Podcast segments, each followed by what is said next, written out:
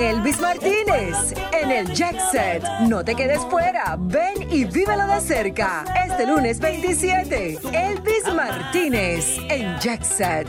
Información 809-535-4145. Lunes 4 a la Hazá. Y ahora un breve informativo internacional de La Voz de América y RCC Miria. El descontento de los estadounidenses por el precio récord de la gasolina llevó al presidente Joe Biden a proponer nuevas medidas extraordinarias este miércoles en la esperanza de poder bajar el costo del crudo.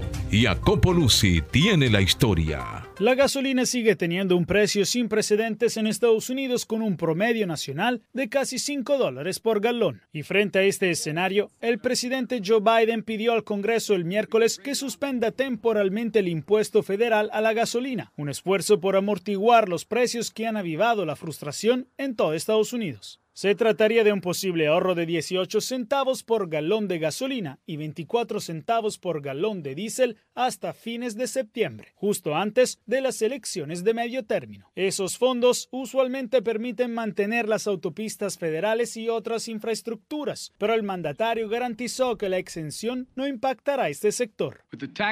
Con los ingresos fiscales aumentando este año y nuestro déficit por debajo de 1.6 billones, en solo un año, aún podremos arreglar nuestras carreteras y reducir los precios de la gasolina. Podemos hacer ambas cosas al mismo tiempo. El presidente también pedirá a los estados que suspendan sus propios impuestos a la gasolina, con la esperanza de aliviar el dolor económico que ha contribuido a la disminución de su popularidad. Sin embargo, la Casa Blanca enfrenta una dura batalla para lograr que el Congreso apruebe la exención. Los republicanos se oponen categóricamente y han acusado a la administración de socavar la industria energética, mientras incluso los miembros del propio partido de Biden han expresado su preocupación de que las empresas absorban gran parte de los ahorros, dejando poco para los consumidores. Biden en particular culpa a las empresas petroleras de explotar a los ciudadanos con precios irreales. Mi mensaje es simple para las empresas que administran estaciones de servicio y establecen esos precios en la bomba. Este es su tiempo de guerra, riesgo global, Ucrania. Estos no son tiempos normales. Reduzca el precio que están cobrando en la bomba para reflejar el costo que está pagando por el producto.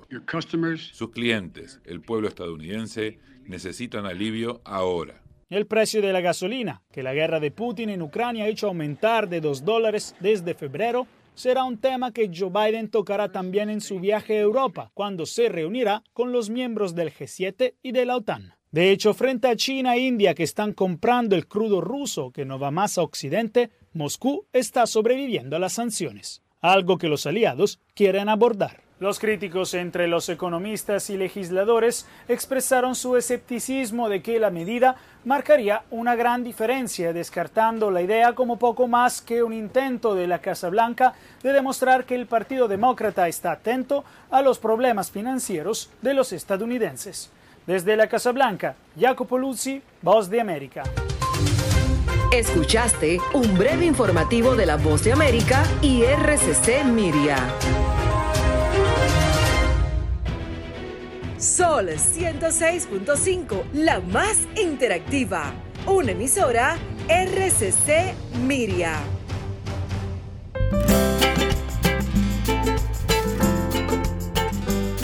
Preguntas y respuestas con altura y calidad. Entrevistas o compuestas en un paneo con personalidad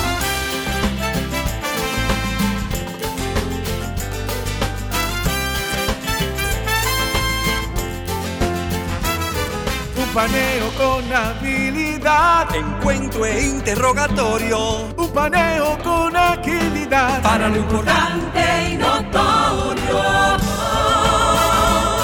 Un paneo sin recreo, un paneo sin abucheo, un paneo en su apogeo.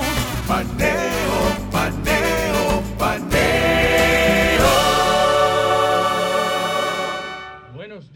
República Dominicana. Yo soy Luis José Polanco y les doy las bienvenidas a este su programa Paneo Semanal, como todos los sábados de 10 a 12 meridiano. Estamos aquí en su emisora Sol 106.5 FM, también en todas las redes sociales del grupo RCC Media, en nuestro Instagram y Twitter, Paneo Semanal.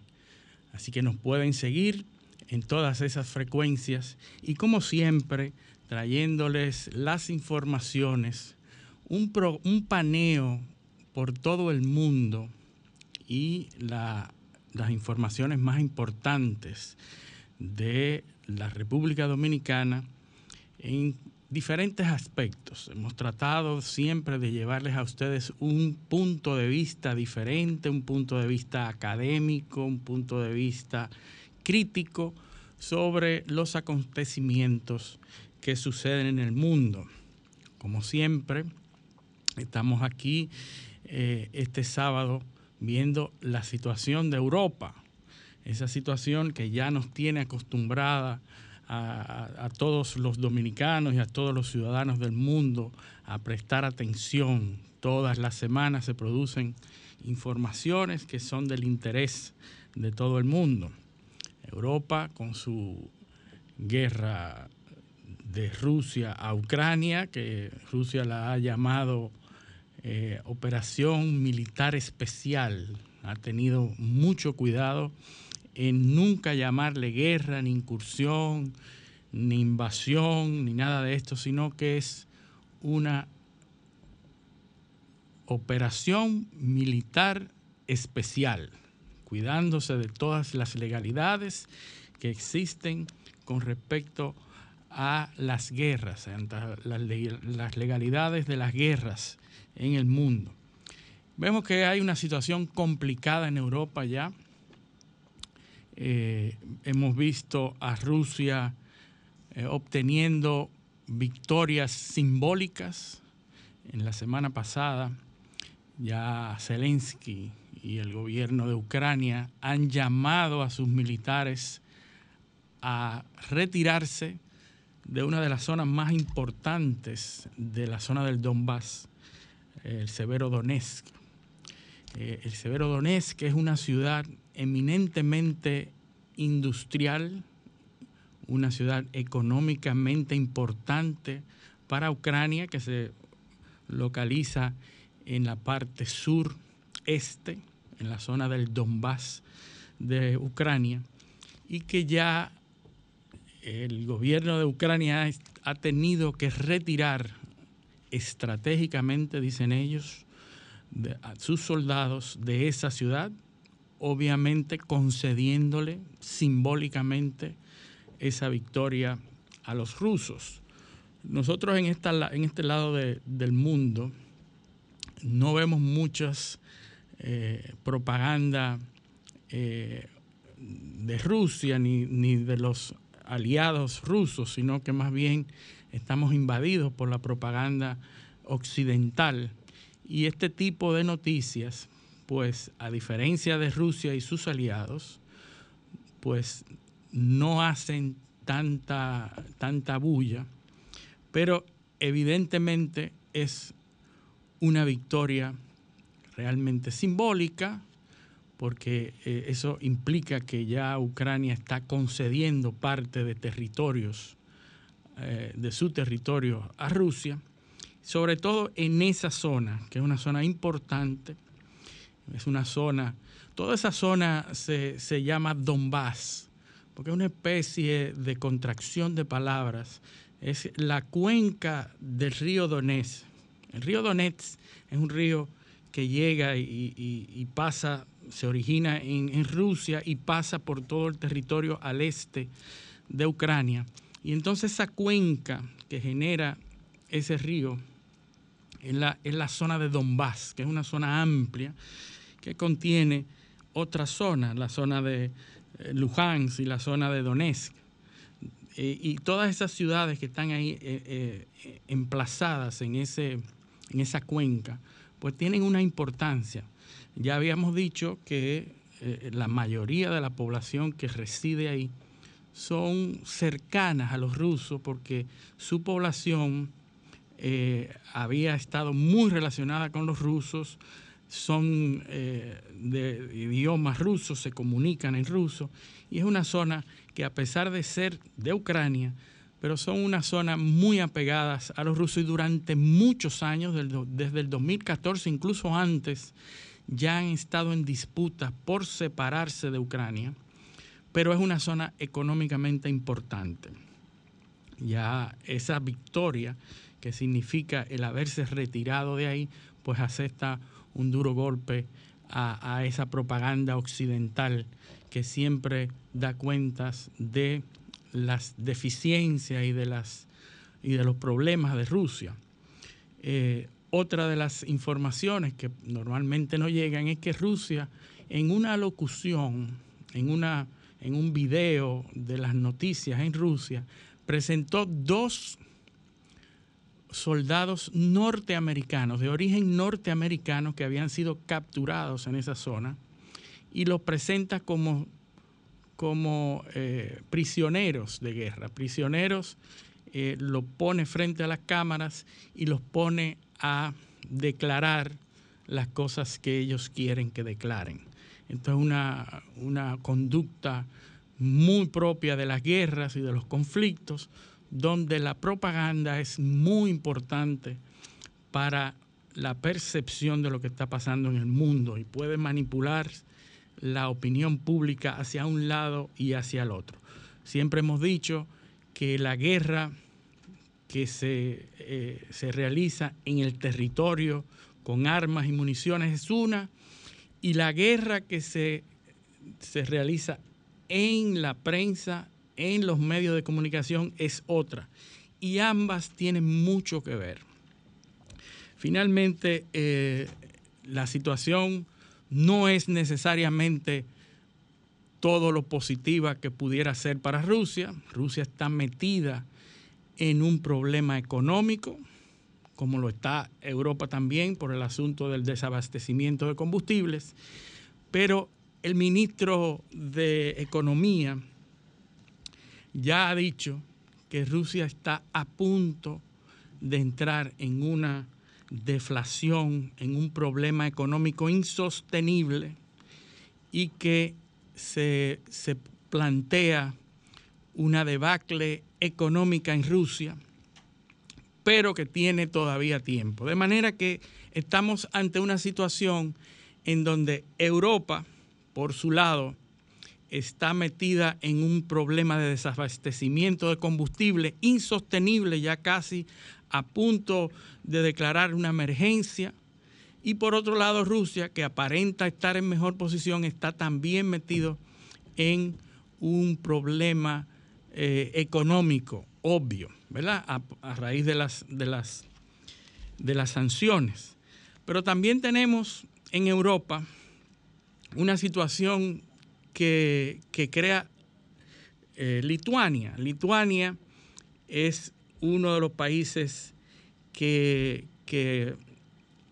aísla a Kaliningrado. Kaliningrado es un territorio que había sido ocupado por los alemanes en la Segunda Guerra Mundial.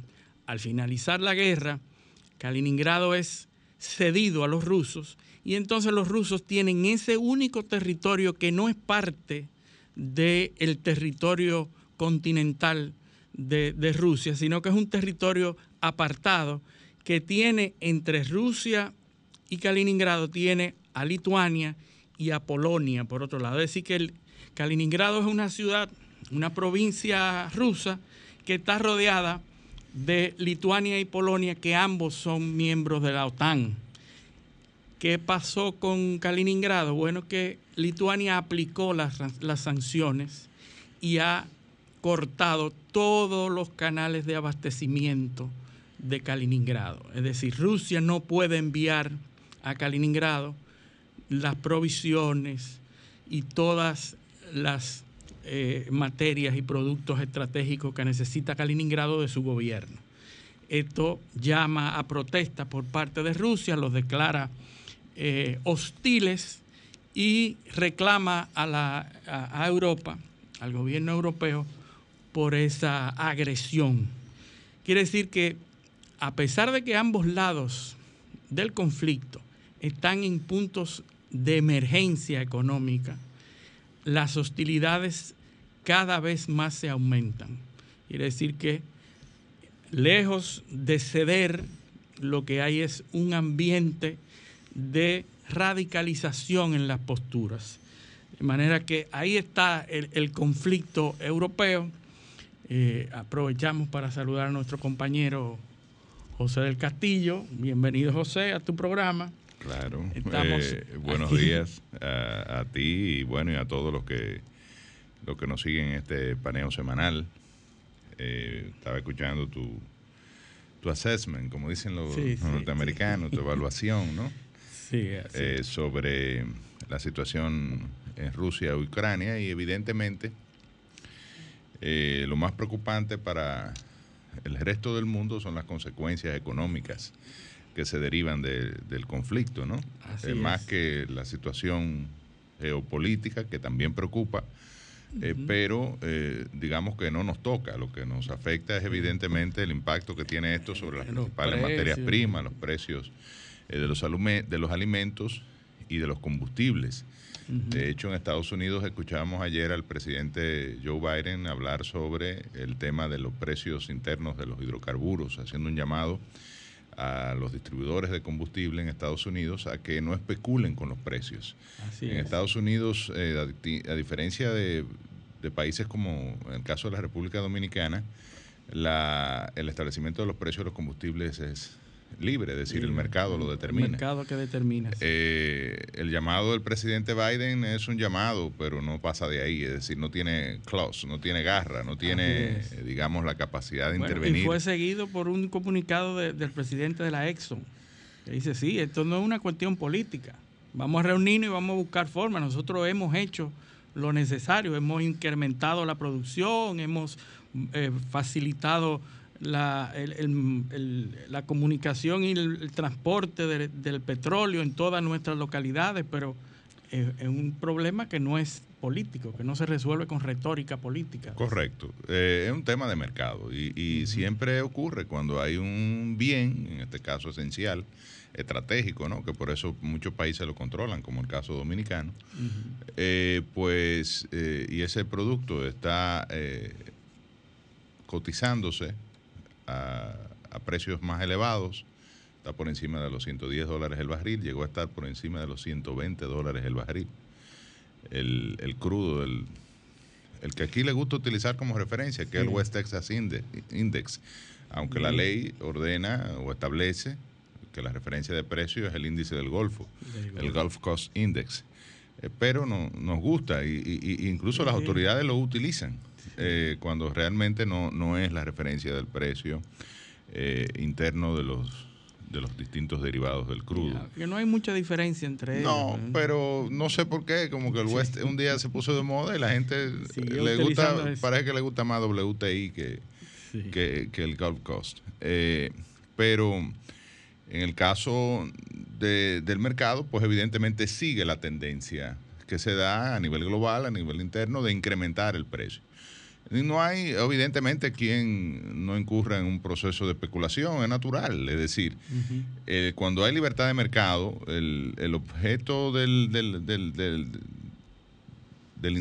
de la figura o de la persona, el capitalista, el comerciante, es tratar de optimizar su beneficio.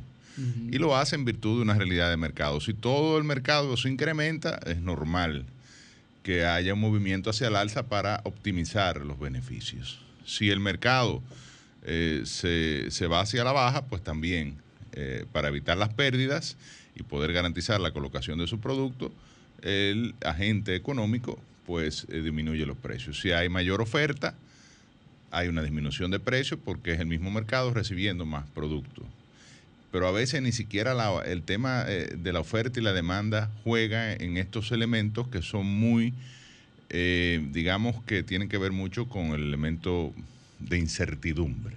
Porque básicamente lo que genera el, el, incremento de los precios no es la oferta, la demanda, no es la capacidad de producción, se puede incrementar ni la retórica política, como decía el presidente de Exxon, sino la incertidumbre. La incertidumbre es real, porque no sabemos, no tenemos una certeza de qué va a ocurrir finalmente entre Ucrania y Rusia, incluso hasta eh, eh, queda siempre latente el escenario de una catástrofe nuclear, ¿no? Que, evidentemente... cada vez, se, se, involucran más países, José, y lo que, lo que vemos es que lejos de buscar aveniencia y lejos de buscar consenso y de llegar a acuerdos, lo que vemos es radicalización por las dos partes, porque Rusia está cada vez más, ya amenazó Rusia con atacar la embajada norteamericana en Kiev.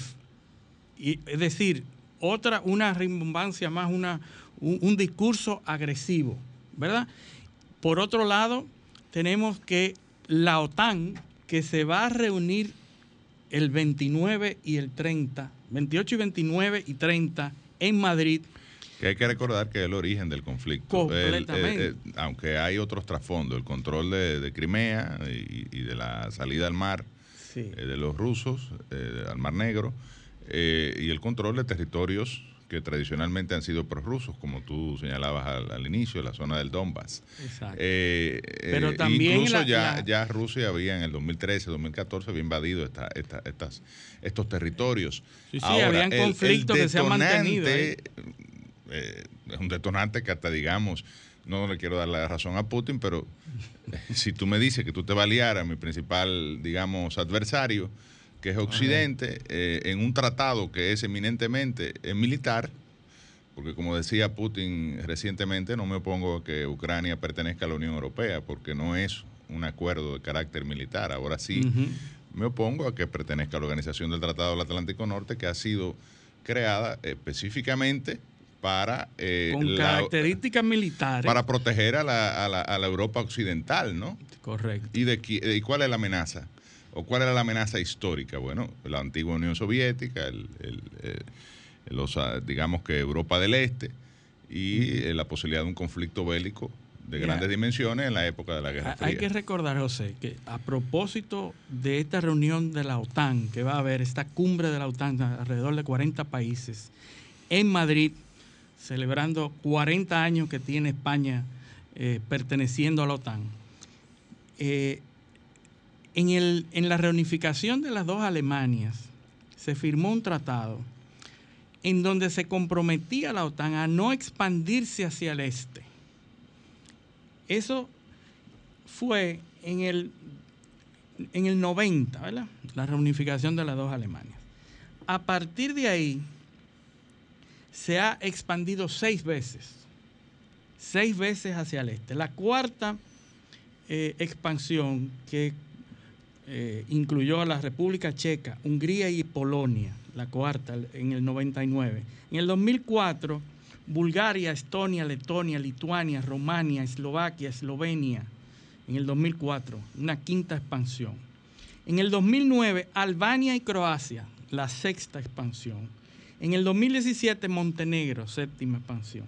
En el 2020, Macedonia del Norte, la octava expansión. Y ahora se está hablando... Que las últimas expansiones eh, vale, valga la, aclaración, son de ex, ex República eh, Soviética. República Soviética o eh, el caso de la antigua Yugoslavia, que eh, países de la esfera, ¿no? de lo que se llamaba, el, se denominó el, digamos, los satélites, ¿no? En el caso de la, de la Unión de República, de la antigua Unión de República Socialista es decir, que se han expandido cinco veces más después del compromiso de no expandirse hacia el este, que se firmó cuando se produjo la, unificación de las dos Alemanias. Ese fue el compromiso que se hicieron para que Rusia cediera a Alemania del Este y se reunificara con, la Alemania eh, aliada, ¿verdad? La parte que se mantuvo.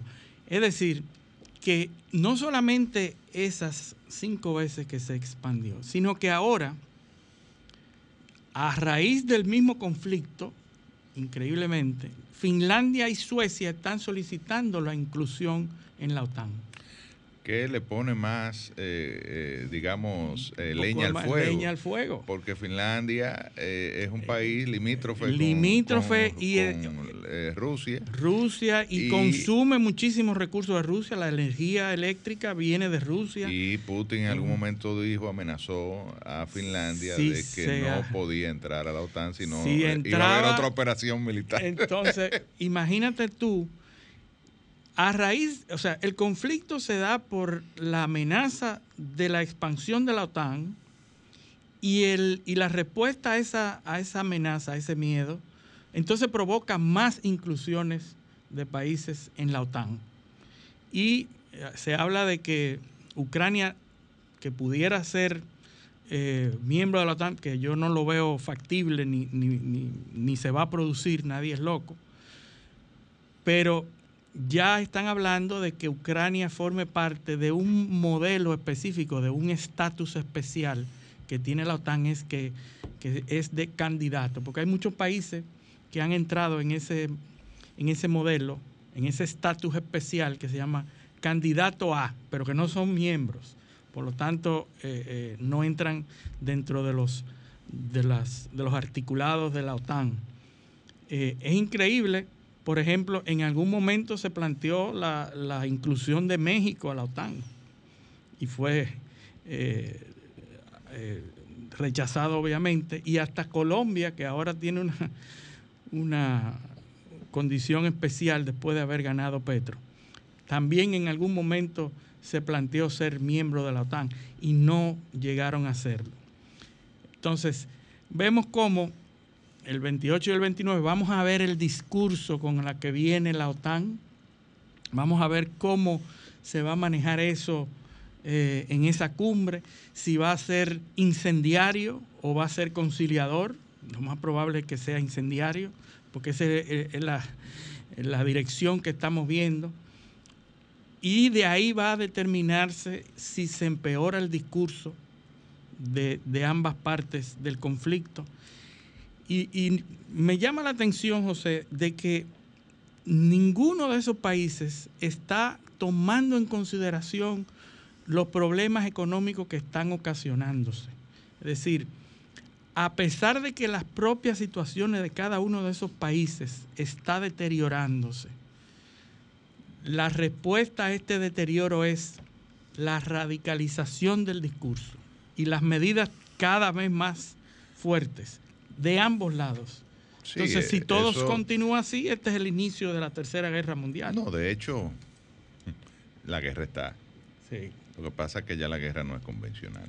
Es decir, no es la misma que la guerra es económica, la guerra es eh, eh, por, por los alimentos, o sea, hay una guerra que es la hambruna, que está ya manifestándose en, en, los todos esos países, el incremento de los precios y, todos esos países que dependían del grano y del trigo de Ucrania ahora pero mismo que tú dices son ellos eso es allá al otro lado del mundo porque eso genera una presión en el mercado de esos productos porque cuando falta de un origen entonces tú vas a otro entonces genera una presión de una demanda que eh, eh, afecta el abastecimiento global y afecta los precios, lógicamente. o sea, es. que vivimos ya en un mundo interconectado. O sea, no es verdad que si Rusia no le suple alimento a un determinado país, este país no va a tratar de buscarlo en El efecto mariposa. Entonces, lo que tú hagas aquí claro, afecta otra parte del mundo. Pero la guerra está ya a nivel mediático. Que si Putin está enfermo, que, que, si eh, eh, Ucrania está ganando la guerra, que acaba de bombardear una serie de plataformas petroleras en el mar de Crimea, que si se retiró, que si no, que lo, el mismo, la presión, la guerra política. Eh, o sea, esta, esta cumbre de la OTAN evidentemente es un desafío a, la, a la, actitud de Rusia, ¿no? O digamos, una contención. habrá que ver la reacción. Hay que ver cómo se da. que que Putin quiere volver al antiguo, eh, a la antigua esfera de influencia eh, geográfica que tenía la Unión de Repúblicas Socialistas Soviéticas, es decir, que todo el, todos los vecinos de Rusia están en, peligro. Fíjate esto es interesante, José. Eh, se, está, se reunió la semana pasada el, el BRICS, que son los países que contienen a Brasil, Rusia, India, China y África del Sur, Sudáfrica.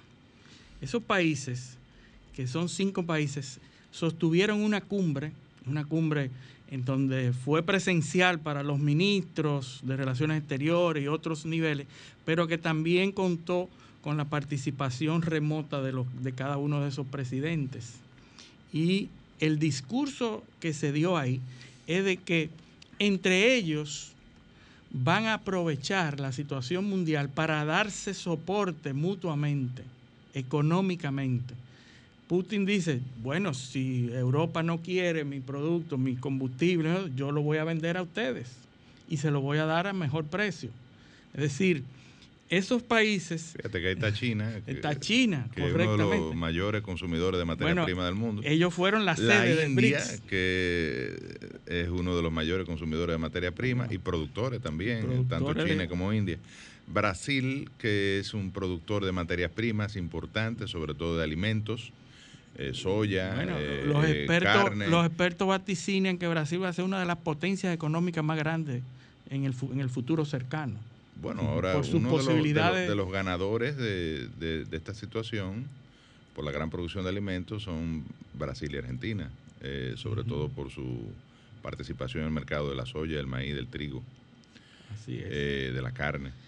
entonces, eh, realmente lo que vuelvo y reitero, tenemos la misma preocupación, yo creo que la comparten los, los que nos escuchan, la comparte el mundo entero cómo este conflicto ha generado un impacto global eh, de, eh, que ha puesto en jaque a, las principales, a los principales gobiernos del mundo.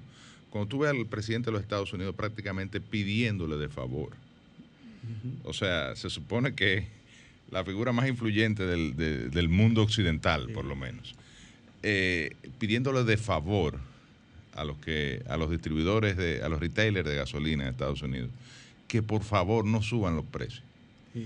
Eh, eh, tú te das cuenta de la magnitud de la crisis, de la situación que estamos viviendo. Y aquí, volviendo al tema de los precios de los combustibles antes de hacer la pausa, ya al gobierno dominicano le ha costado casi 25 mil millones de pesos. Insostenible. Durante eh, estos primeros, los primeros cuatro o cinco meses del año, subsidiar los combustibles. Vamos a hacer una pausa y cuando regresemos continuamos con paneo semanal. No se nos vaya. Paneo, paneo, paneo.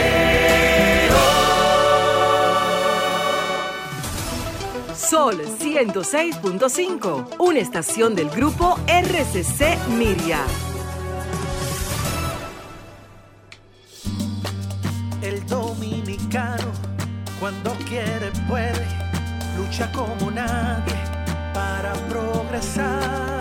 En su corazón, la esperanza crece, sabe que la fuerza está en la unidad. Dominicana dominicano. Somos vencedores si me das la mano. Dominicano, dominicano. Pasamos del sueño a la realidad. Dominicana, dominicano.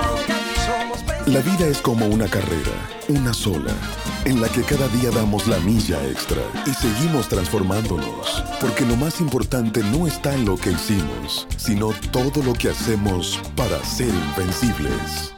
Ban Reservas, el banco de todos los dominicanos.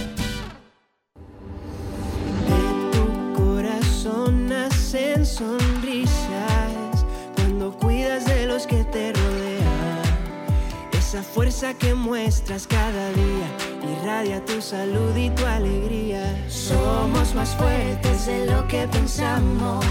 Si de nosotros siempre cuidamos, mi leche es sabrosa y saludable. Lo que necesitamos para levantarnos.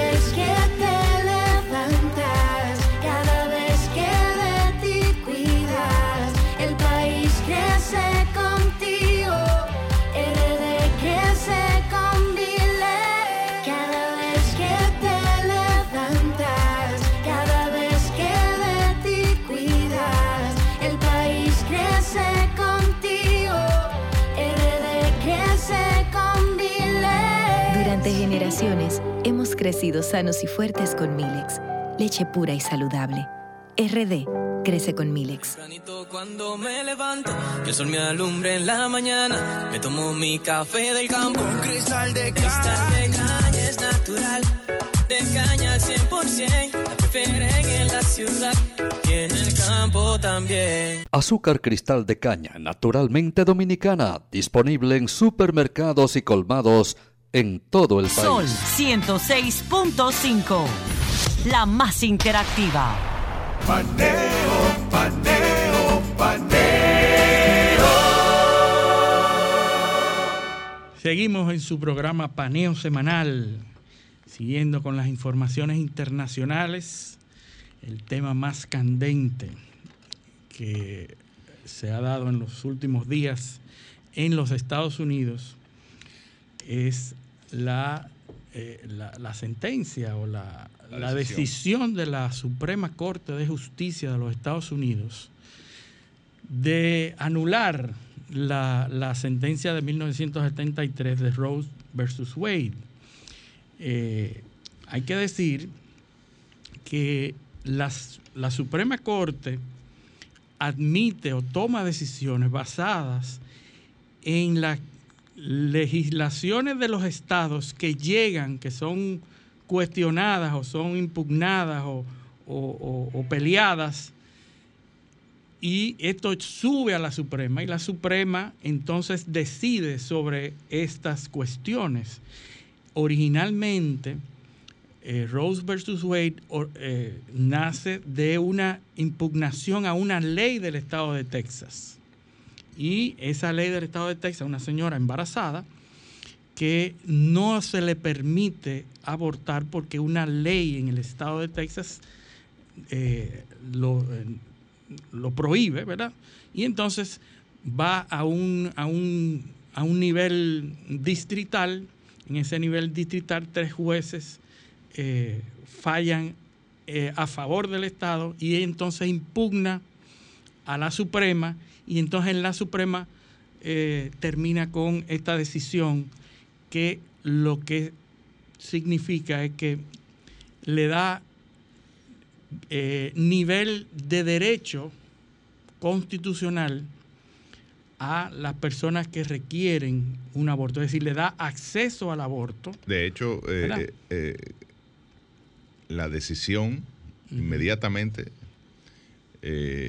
ha generado que tres estados, en- entre ellos Texas, Texas, eh, se eh, ponga en vigencia la prohibición La prohibición. del aborto. Y fíjate que ahora Texas, Tennessee y Idaho. llega de nuevo a la Suprema por una por una eh, una pelea por la, la- la ley del estado de Mississippi. Es decir, el estado de Mississippi eh, vota una ley, eh, pone en vigencia una ley estatal, y esa ley es contestada o, o- o- o remitida a la Suprema. Y esa oportunidad es la que le da a la Suprema, que hace muchísimos, bueno, unos cuantos años ya, que tiene esa, ese caso en sus manos y no había producido ninguna decisión. Y entonces, en febrero de este año ya se filtró una opinión que Exacto. daba la in- la- las indicaciones, daba la, la idea de que podía ser revertida esa decisión. Y finalmente, antes de ayer, eh, creo que fue el martes, perdón, el martes pasado, sale la sentencia que de alguna manera devuelve esa decisión de 1973, en donde se garantiza el acceso al aborto a todas las personas como si fuera un derecho constitucional. Esto no está prohibiendo el aborto, porque la gente ya está en las calles y hay miles y miles de protestantes, de, personas protestando en las calles norteamericanas, como si fuera la prohibición del aborto, lo que dice la Suprema, y corrígeme tú, José, que eres el experto constitucional, lo que dice esto es que esa decisión va entonces a nivel de los estados, que son los estados los que deben legislar la- eh, sobre ese tema y muchos otros temas también. No, y de hecho eh, hay un grupo de estados, digamos que los estados más progresistas, eh, tradicionalmente demócratas, estamos hablando de los estados del oeste, ahí está por ejemplo California, Nevada, Alaska, eh, los estados de- del oeste, donde está Nueva York por ejemplo, donde eh, hay legislaciones claras que permiten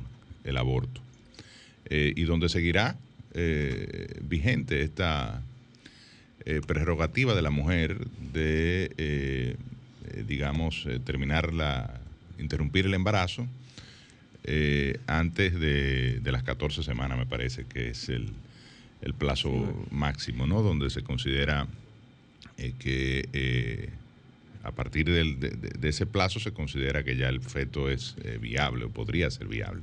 Pero la, la idea es que la Suprema, incluso en las opiniones de los jueces, está la idea, como la decisión de Thomas, de que la Suprema no se puede convertir en legislador. Sí, Que, sin que la embargo lo hace. Sin embargo, lo hace de hecho, Sí. ¿verdad? Porque la Suprema y en determina. muchos otros casos. Porque en cada uno de esos estados hay legislación a favor o en contra el, del el- aborto. el juicio de Galileo que eh, él tiene que admitir ante el, embargo, tribunal del Vaticano que la Tierra no que no se mueve. Sí, sí. Y cuando se va retirando dice y sin embargo se mueve. Correcto. Yo le pido de verdad, ¿no? Usted tiene razón, pero sin embargo se mueve. Pero el asunto es, José, de que la Suprema no está prohibiendo el aborto, sino que está quitando la camisa de fuerza que le tiene a los estados para que decida su legislación. Y la camisa de, de fuerza ha sido en esos estados conservadores donde se ha tratado de prohibir el aborto por una decisión de la No, Suprema hay- Corte que hay leyes vigentes que prohíben el bueno, aborto que habían estado y suspendidas. estaban suspendidas por la decisión de Roe versus Wade. Correcto. Entonces, una ¿Qué decisión de la Estados Suprema. Unidos es un estado federal. Federal. Todos los Ese es el estados primer su- elemento. su a diferencia de la República Dominicana, que es un estado unitario. Eh, al ser un estado federal, reconoce eh, la soberanía de los 50 estados de la Unión. Y en virtud de esto eh, es porque la- se ve o se, cono- se sabe que cada uno de estos estados tienen, tienen su legislatura, es decir, tienen un Senado y una asamblea. En ocasiones hay estados que son unicamerales. Tienen además un gobernador que, dicho sea de paso, es electo por asamblea popular, es decir, por el voto directo eh, eh, Sí, sí. del, del- no es como de- aquí de que los norteamericanos. y todo eso. Y evidentemente tienen sus alcaldías, igual que en el caso de la, de la República En su Dominicana. Senado. sí. Sin em- cada una de esas asambleas estatales decide legislaciones que Del afectan Estado. única y exclusivamente al Estado. Naturalmente, estas legislaciones, igual que las legislaciones de carácter federal, es decir, que entran dentro del ámbito de, de la federación, que tiene una, un, un concepto también unitario de nación, eh, tienen que guardar el, Una eh, coherencia. una coherencia y una, digamos, estar alineado a los preceptos constitucionales. Correcto. Porque desde la decisión del juez Marshall a principios del siglo XIX, la, eh, se garantiza en Estados Unidos la supremacía de la Constitución. Y son los jueces, de acuerdo a la sentencia famosa del juez Marshall, los que tienen que salvaguardar esa supremacía de la Constitución. Eh, y en virtud de esto, ninguna decisión, nin- ningún acto, ninguna legislación de carácter estatal ni federal puede Contravenir. contravenir la Constitución. Correcto. La Constitución norteamericana eh, garantiza el derecho a la vida. Igual que lo hace la Constitución dominicana y, la- y digamos que el- la totalidad de las constituciones en el mundo, ¿no? Sí, sí, con todos sus amendments, con todas claro, sus- sus incluso constitución o, la ley fundamental de Bonn Sí. en el caso de, de Alemania, que no tiene una constitución, tiene una ley fundamental, pero que evidentemente es más Hace constitución que cualquier otra constitución del mundo, porque son Hace los lo alemanes mismo. los grandes filósofos del constitucionalismo moderno. Eh, y eh, eh, a partir de este derecho a la vida se entiende en ocasiones o se, o se plantea en diferentes legislaciones que el aborto no es posible porque afecta la posibilidad de que se desarrolle la vida. Ahora, eh, como todos los derechos, el derecho a la vida se pondera. Ujú. ¿Cuál- ¿Qué pasa cuando está eh, En peligro, en peligro la vida de la madre? Entonces, ¿qué vida pesa más? Sí, sí. Esa vida que está, digamos, en desarrollo y que puede que eh, llegue a un feliz término y logre producir un, un- un nacimiento, o esa vida que está en vías Nosotros perfeccionarse, estamos- ¿no? Nosotros estamos siempre acostumbrados a discutir las causales, las, las tres causales. Claro, porque en el caso, En de, el las causa- en el 73, caso de las causales, digamos que es eh, una forma de modular el problema. Pero el- ya el en el tema. 73, José, en los Estados Unidos eso no tenía cuestionamiento. No, no. En el 73, es decir, 50 años casi. Bueno, pero acuérdate, eh, ya, yo no sé si... el- ya eso no tenía... pro- Ahora, Es bueno que Radio Oyente sepa y, y Ujú. los que nos ven a través de las plataformas y los que nos escuchan que a través de internet, que nosotros vivimos en una de las sociedades más conservadoras del mundo. sí, Somos de los seis países que todavía prohíbe el aborto eh, eh, completamente. Eh, que la única causal es si está en peligro la vida de la mujer. Entonces, eh, vivimos en una sociedad eh, muy conservadora y donde el doble estándar también eh, eh, se ve como algo normal. sí, es decir, aquí cuando eh, en los hay muchas, muchas mujeres, madres, que dicen que el aborto, que cómo va a ser, que eso es una barbaridad, que, eso es cerca. espeluznante, pero cuando le violan a una hija y queda preñada, entonces la llevan a, a- Miami y le hacen un aborto. O, o- Sí, o sí. buscan un, un- estado más fácil. un- médico dominicano que no lo practica de manera legal, pero eh, eh, eh, lo practica.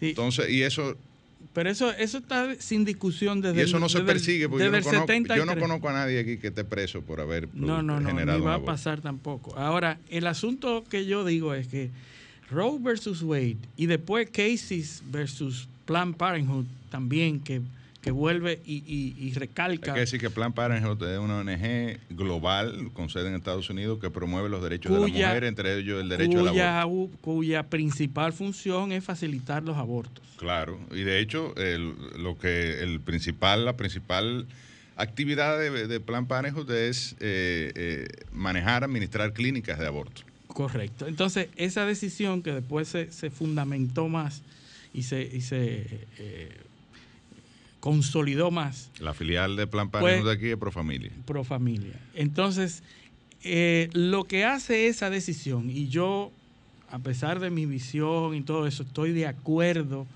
con esa decisión de la Suprema Corte de Justicia, porque al leer las opiniones de cada uno de los jueces, me hace sentido lo que ellos dicen en esas decisiones. La decisión fue 5 a 4. Mira, 5 a 4 porque hay cinco jueces conservadores. Hay que recordar que Donald Trump logró poner tres jueces conservadores. Por eso es que... eh, Tres eh, jueces Por eso conservadores. es que eh, se acaba de, eh, eh, digamos, revertir el fallo de Roe versus Wade. Porque la Suprema en Estados Unidos actualmente se es conservadora. Se recompuso. Es conservadora. ¿Se recompuso no? se recompuso porque había, había un equilibrio. Digamos que se redefinió, pero... se redefinió, pero había, un, Depende había si cierto tú, eres, si equilibrio. tú eres progresista o eres conservador o eres Mira, eh, tú tienes demócrata razón. o republicano, tú sabrás si eso es malo o bueno. Ahora, eh, es evidente que es un fallo eminentemente conservador, que muchos en Estados Unidos lo ven como un retroceso eh, para los derechos eh, de la mujer.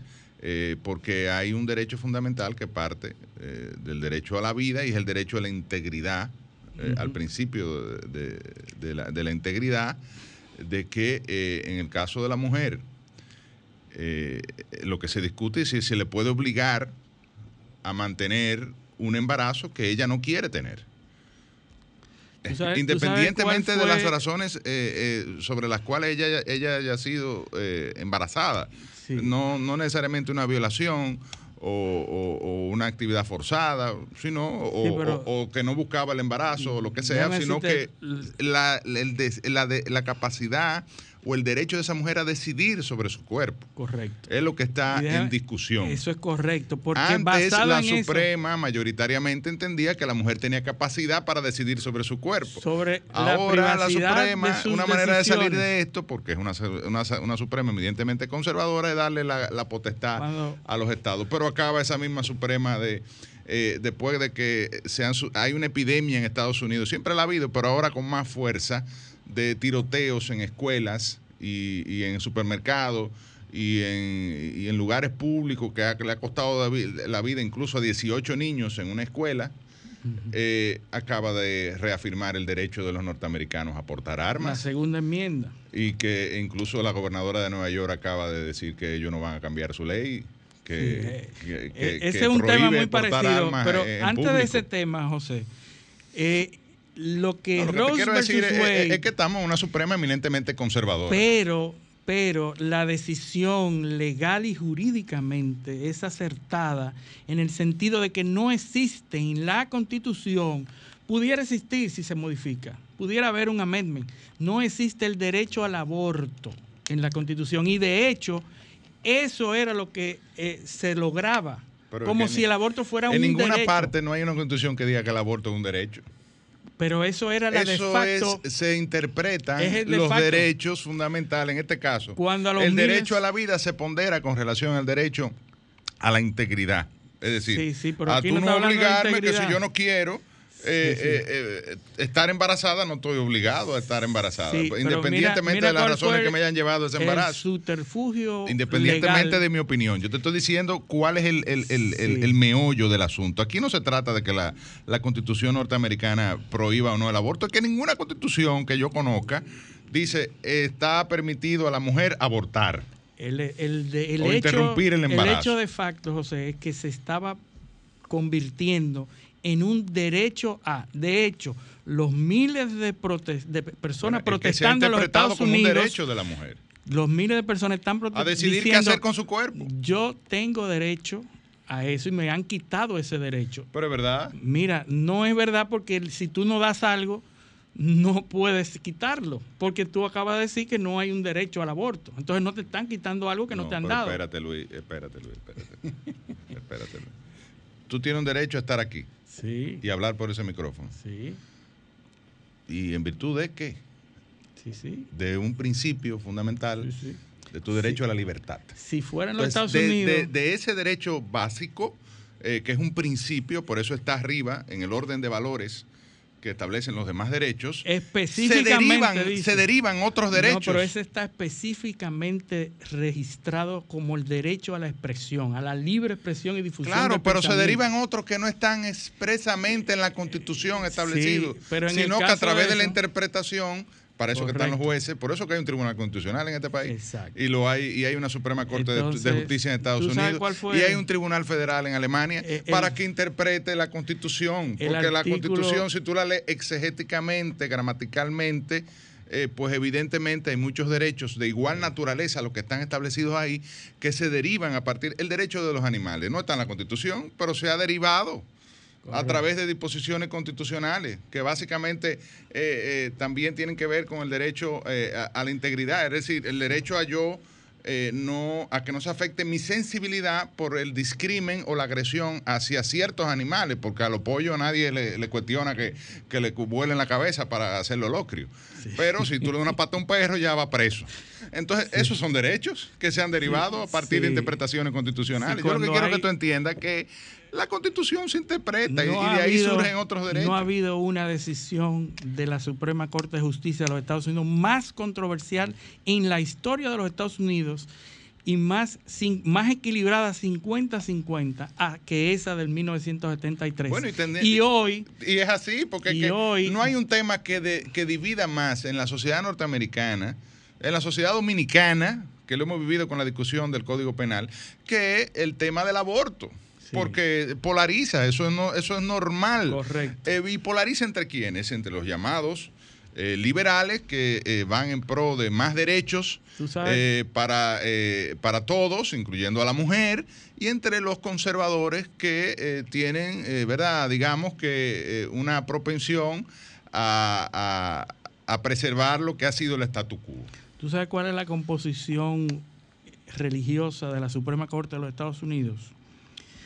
Hay cinco católicos y dos judíos. Y entonces los otros son protestantes. Es decir, eh, entre los cinco que, eh, que apoyaron la decisión de la Suprema Corte, Kavanaugh, católico, Amy Coney Barrett, católica, esos fueron de los últimos que, que Donald Trump, Gorsuch, es episcopal, pero es lo mismo, porque el episcopal y los católicos no difieren en, en casi nada. No, solamente en el papismo. En- exactamente. O sea, eh, el mismo... Eh, es la misma creencia y todo. Sí, pero Entonces, no, aceptan a. Roma como y son los cabeza tres, de la iglesia. Los tres de, los tres de Donald Trump.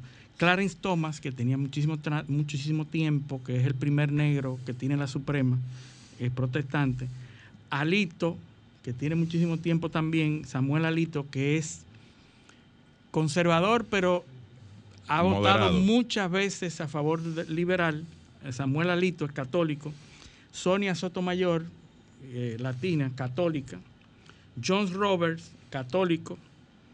Eh, Breyer es judío. Y, y Elena Kagan, judía también. Es decir, son religiones, bueno, las judías son las más moderadas, pero son cristianas y que tienen posiciones firmes frente al aborto. Entonces, esa, esa es la, la composición de la, de la Suprema. Eh, creo que, que, que Lo cierto es que va... eh, Breyer va, creo que renunció y ahora un va poco a- para, para cerrar el debate, lo cierto es que es una pérdida para los sectores liberales. Eh, eh, Pero le va a dar la oportunidad que los estados hagan prohibición- legislaciones. Implicará la prohibición inmediata o en, un- o en 30 días o, o en poco tiempo eh, del aborto en muchos estados de los Estados Unidos. Eh, se calcula de los 50 estados que más de 30 estados volverán a prohibir el aborto. Eh, y eh, esto eh, va a seguir generando un debate. eh, no y solo va a provocar la división conceptual de todos los estados, porque los estados, al quitar esa camisa de fuerza, cada vez los estados van a ser más diferentes unos a otros y cada uno va a producir la legislación que entienda y eso va a diversificar a los estados. Los, Y hoy mientras, los tanto, Estados- y mientras estados- tanto, las que, las que van a estar en, eh, en- digamos que las más afectadas van a ser las mujeres que quieren abortar. Bueno, que ya tienen que ir pensando, en vez de abortar coger un aquí, avión que va para Nueva otro, York, no, eh, que para va- California, para Nevada. Los mapas ya están, José. O eh, fomentar también el, el- el aborto clandestino, Las ilegal, eh, que no está controlado. Porque la realidad, y, y- eso es una eh, estadística pura y dura, es que las mujeres abortan. Sí. No, no obstante, tú, es una realidad. Entonces lo que hay que hacer es a- adaptar la legislación a la realidad o viceversa. ¿Verdad? Entonces, Regularmente, acuérdate que la ley viene de la costumbre. entonces hay que cambiar esas leyes. y eso es lo que está haciendo Una de la Suprema. fuentes del, del derecho. Y La Suprema está haciendo eso, dejando en la potestad de los estados eso. Yo entiendo que es Y correctísimo. dejándoselo a los políticos que lo, Yo creo que es lo harán en correctísimo. función de lo que entienden que la gente y, cree y que es por bueno o eso, malo. ya. y por eso pasa lo que pasa con las armas. El- eh, eh, hay, una, hay un articulado en la Constitución que garantiza el derecho a portar armas específicamente sin lugar a interpretación. Claro, que hay que cambiarla. cuando Bueno, Estados Unidos, cuando Estados Unidos eh, vivía en el oeste, donde Entonces, los tipos mataban, a, eh, hay que ser andaban con, con- con un revólver en- en- al cinto. Hay que ser coherente. Entonces, o tú haces, o tú eres coherente y cambias, o tú Ya eso tiene otra- hay liberas. una industria armamentista en Estados Unidos, o sea, que ha hecho lobby durante siglos, eh, durante sí, casi siglos, di- digamos que sí, más de 100 Pero años. fíjate esto. La, la- la- la- la National Rifle Association y la industria de armas, y, y es parte del- del- del- del- de la economía de los Estados Unidos, la industria de las armas, no solo para consumo interno, sino para exportación. Y finalmente eh, han logrado, digamos, imponer un nivel de liberalización en la comercialización de armas que se ve en pocas partes del mundo. tú sabes Lo que hay en Estados Unidos. O sea, tú esa- puedes tener todas las armas que tú quieras siempre y cuando las tengas registradas. José, años y años, décadas, los partidos demócratas y republicanos han estado por ponerse de acuerdo con una legislación sobre las armas y no habían podido hasta ayer. Claro, porque Ayer se mataron pusieron de acuerdo. últimamente. Pero ayer se pusieron de acuerdo en Qué la bien. primera Y la Suprema le dio un tablazo. ley. Sí, sí, pero, pero no es que tablazo, José, porque no se puede eh, dirigir erróneamente a, a la audiencia. Es que le está dejando la potestad a los estados. Eso no es tablazo. Es que los estados, si tú crees en eso, tú legislas. No, no, no, no. con En el caso de la decisión de la Suprema sobre las armas, reafirmó y garantizó, claro. Es un- está en la es Constitución eh, y ellos Es que- tienen que garantizar la es que ahí no hay interpretación. No solo, eh, eh, es que le dice a Nueva York que no puede prohibirle a la gente que quiera andar con su eh, AR-15 en, la- en- en Times Square, eh, No. enseñándola, que eso no se lo puede prohibir. Lo mismo que hizo Rose versus Wade, al revés. Entonces, ahora está haciendo lo mismo que en un momento determinado hizo Rose versus Wade con el aborto a los estados, que no podían legislar sobre eso porque la, sentencia se lo impedía. Ahora la sentencia está haciendo lo mismo con las armas diciendo, no, tú no puedes prohibir eh, y poner condiciones por encima de lo que la constitución garantiza a, a los ciudadanos. Entonces, pero buena, buena noticia, por primera vez los partidos demócratas y republicanos se ponen de acuerdo en una legislación para regular el uso de las armas. Por primera vez, porque tampoco todo se le puede dejar a la Suprema. Usted también tiene que ponerse de acuerdo y hacer las alianzas necesarias para producir la legislación que su Estado y su país necesitan. Entonces, eh, tenemos con, con respecto a eso buena noticia. Quizá de ahí salga algo eh, productivo que, y que no se deje llevar del lobismo porque eh, las, las industrias de las armas son un poder. Ya lo hemos dicho muchas veces en este programa. Las armas y las farmacéuticas controlan todo en los Estados Unidos y las decisiones tienen que ver mucho con estos dos campos. Pero tenemos que irnos a una pausa y regresamos en breve con nuestros invitados de la Fundación Erwin Walter Palm. Regresamos. Paneo, paneo, paneo. Sol 106.5, una estación del grupo RCC Miria. El dominicano, cuando quiere, puede, lucha como nadie para progresar. En su corazón, la esperanza crece, sabe que la fuerza está en la unidad. Dominicana, dominicano, somos vencedores si me das la mano.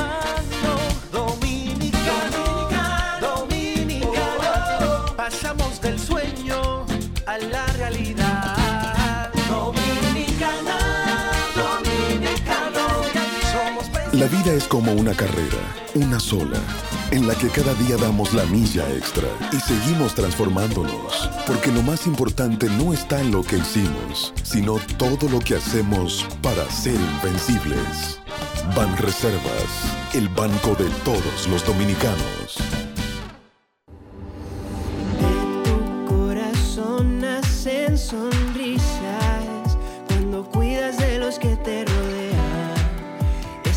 Que muestras cada día irradia tu salud y tu alegría. Somos más fuertes de lo que pensamos. Si de nosotros siempre cuidamos, Milex es sabrosa y saludable. Lo que necesitamos para levantarnos.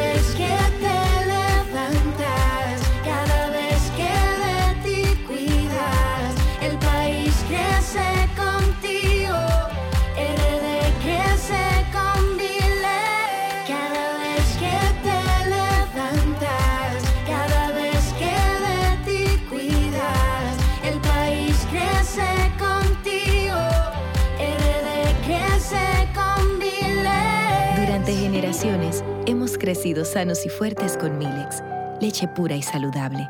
RD crece con Milex.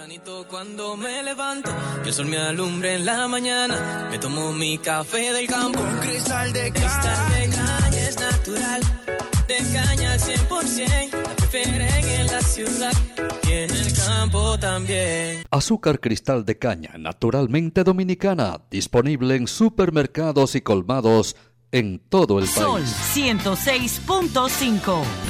La más interactiva. Paneo, paneo, paneo. Estamos de nuevo en su programa Paneo Semanal como todos los sábados, de 10 a 12 meridiano en esta subestación 106.5 FM, Sol 106.5. Y tenemos aquí la presencia muy agradable de algunos miembros de la Fundación Edwin Walter Palm. Cuando la gente lo oye, dice, pero eso es una calle. Y normalmente las calles tienen nombres de personas importantes. La Fundación Edwin Walter Palm, que está compuesta por profesionales eh, de diferentes eh, campos, principalmente de la arquitectura, la ingeniería y hasta abogados hay también. Eh, y tratan sobre los temas de la ciudad. Han hecho una labor increíble durante muchos años, pero yo voy a dejar que sean los miembros de la fundación que hablen de qué hace la fundación Erin Walter Pan y de dónde viene ese nombre. José Enrique del Monte, bienvenido a nuestro programa nueva vez. Bueno, muchísimas gracias por, por darnos la oportunidad y compartir con ustedes y con el público en general de las cosas que, que se hacen tras bastidores, los, las labores que se hacen a favor de, de, la comunidad y de lo que uno considera que es beneficioso que no salen en los periódicos, pero es una labor sumamente y no, no, creo que uno lo hace de una manera tan, tan, tan espontánea que uno no está pendiente de esas cosas porque es, es algo que uno le surge, nace y, y comparte con otros amigos. Y hace unos años decidimos reunirnos en una, organizarnos en una especie de sociedad, fundación, que le pusimos por nombre Erwin Walter Palm, eh, no porque sea un nombre eh, que se oye bonito, no se oye bonito, sino porque ese señor fue un inmigrante alemán que estuvo aquí durante la Segunda Guerra Mundial, era de origen judío y entonces eh, huyéndole al nazismo, por razones del destino cayó en este país y no se quedó de brazos cruzados, sino que aportó una serie de, Tú sabes que fuimos, investigaciones. que te interrumpe, pero fuimos el primer país en eh, acoger judíos eh, que estaban huyendo de la, del nazismo en Alemania. Eso es, increíble es increíble. Hay un hay una parte que no se ha divulgado muchísimo de la dictadura cuando hizo cuando abrió cuando abrió a la, las fronteras dominicanas hacia los judíos en, cuando todos los países le estaban cerrando entonces la dictadura, por razones estratégicas, que tuvo que ver mucho con la, con la matanza del 37, entonces aprovechó esa coyuntura y, abrió para 100.000 refugiados. Al final llegaron 3 o 4 mil, pero como quiera era muchísimo porque los judíos no lo querían en ningún sitio. Y de hecho, Eric Walterpal llegó a la República Dominicana porque ya se había cerrado la, la, frontera para inmigrantes en Nueva York. El barco siguió hacia Cuba. En Cuba tampoco lo dejaron entrar entonces pretendían ir a México y en ese momento llegó un cable de México que habían cerrado y lo único que quedaba abierto era la República Dominicana. Entonces lo depositaron aquí en San Pedro de Macorís. Y a partir de ahí él y su esposa, Hilde Domin, eh, aportaron a la República Dominicana una serie de investigaciones sobre una, un área que estaba totalmente virgen, que era la historia de la ciudad de Santo Domingo, la historia de su arquitectura y de su desarrollo. Escribieron eh, muchos. Todos sabíamos que teníamos que era la ciudad primada, que habían edificios importantes pero nadie científicamente se había detenido a hacer la investigación que finalmente culminó con que muchos años después a Santo Domingo se le reconociera y se le nombrara con el título de Patrimonio Cultural Mundial. Fueron las investigaciones de Erwin Walter Park que sirvieron de base para que se justificara el valor que todavía tenía esta ciudad. Eh, Pan identificó vestigios del románico en Santo Domingo, una cosa insólita, del gótico, y determinó, bueno, que el gótico y el románico nada más existen en la isla de Santo Domingo, de este lado. Después eh, barroco y, todo lo que vino después. Y eso es aparentemente sencillo, pero cuando no se tiene la documentación y solamente se tiene la capacidad de observación, de descifrar, eh, eso es un aporte, un aporte importante. Entonces, bueno, nosotros no necesariamente nos, nos dedicamos a, a esas investigaciones. Además de eso, siempre queremos hacer eventos y actividades y publicaciones en el mundo de la, de la arquitectura, en el mundo del urbanismo, en el mundo de la cultura en general, la literatura. Y hemos estado abocados en esto durante algunos años. Me acompañan algunos de los miembros, eh, ambos arquitectos, el Gustavo Ubrí Acevedo y Elizardo Ruiz González, que son miembros eh, de la fundación y que lo mantienen con mucho entusiasmo su, su trabajo que sin ningún tipo de remuneración, porque la fundación eh, se sostiene por la voluntad de todos nosotros, no recibe aportes económicos de nadie. Eh, simple y llanamente cuando tenemos actividades nos sentamos en la mesa y decimos, bueno, ¿cómo resolvemos esto? Y ahí, y ahí arrancamos. Así que yo les voy a dar la No, palabra a mi Bienvenido. Elizardo y Gustavo. Elizardo Ruiz, un pilar de la organización de, de los eventos. eh, en lo que yo he ido, ha, ha tenido bajo sus hombros esa organización logística de todo. Y Gustavo Ubrí, que muchos de ustedes quizás les, les suene eh, conocido ese nombre. Eh, Gustavo, que tiene a su cargo toda la parte cultural y la historia, uno de los expertos de, de la, de la historia artística de la República Dominicana, eh, con unas, eh, unos trabajos súper importantes en el Museo de, de- del Indotel. Eh, una de las personas que, que ha aportado más en, ese, en ese campo. Bienvenido, Elizardo. Cuéntanos cuáles han sido las, las actividades que ustedes han hecho en la fundación que, que se han considerado importantes.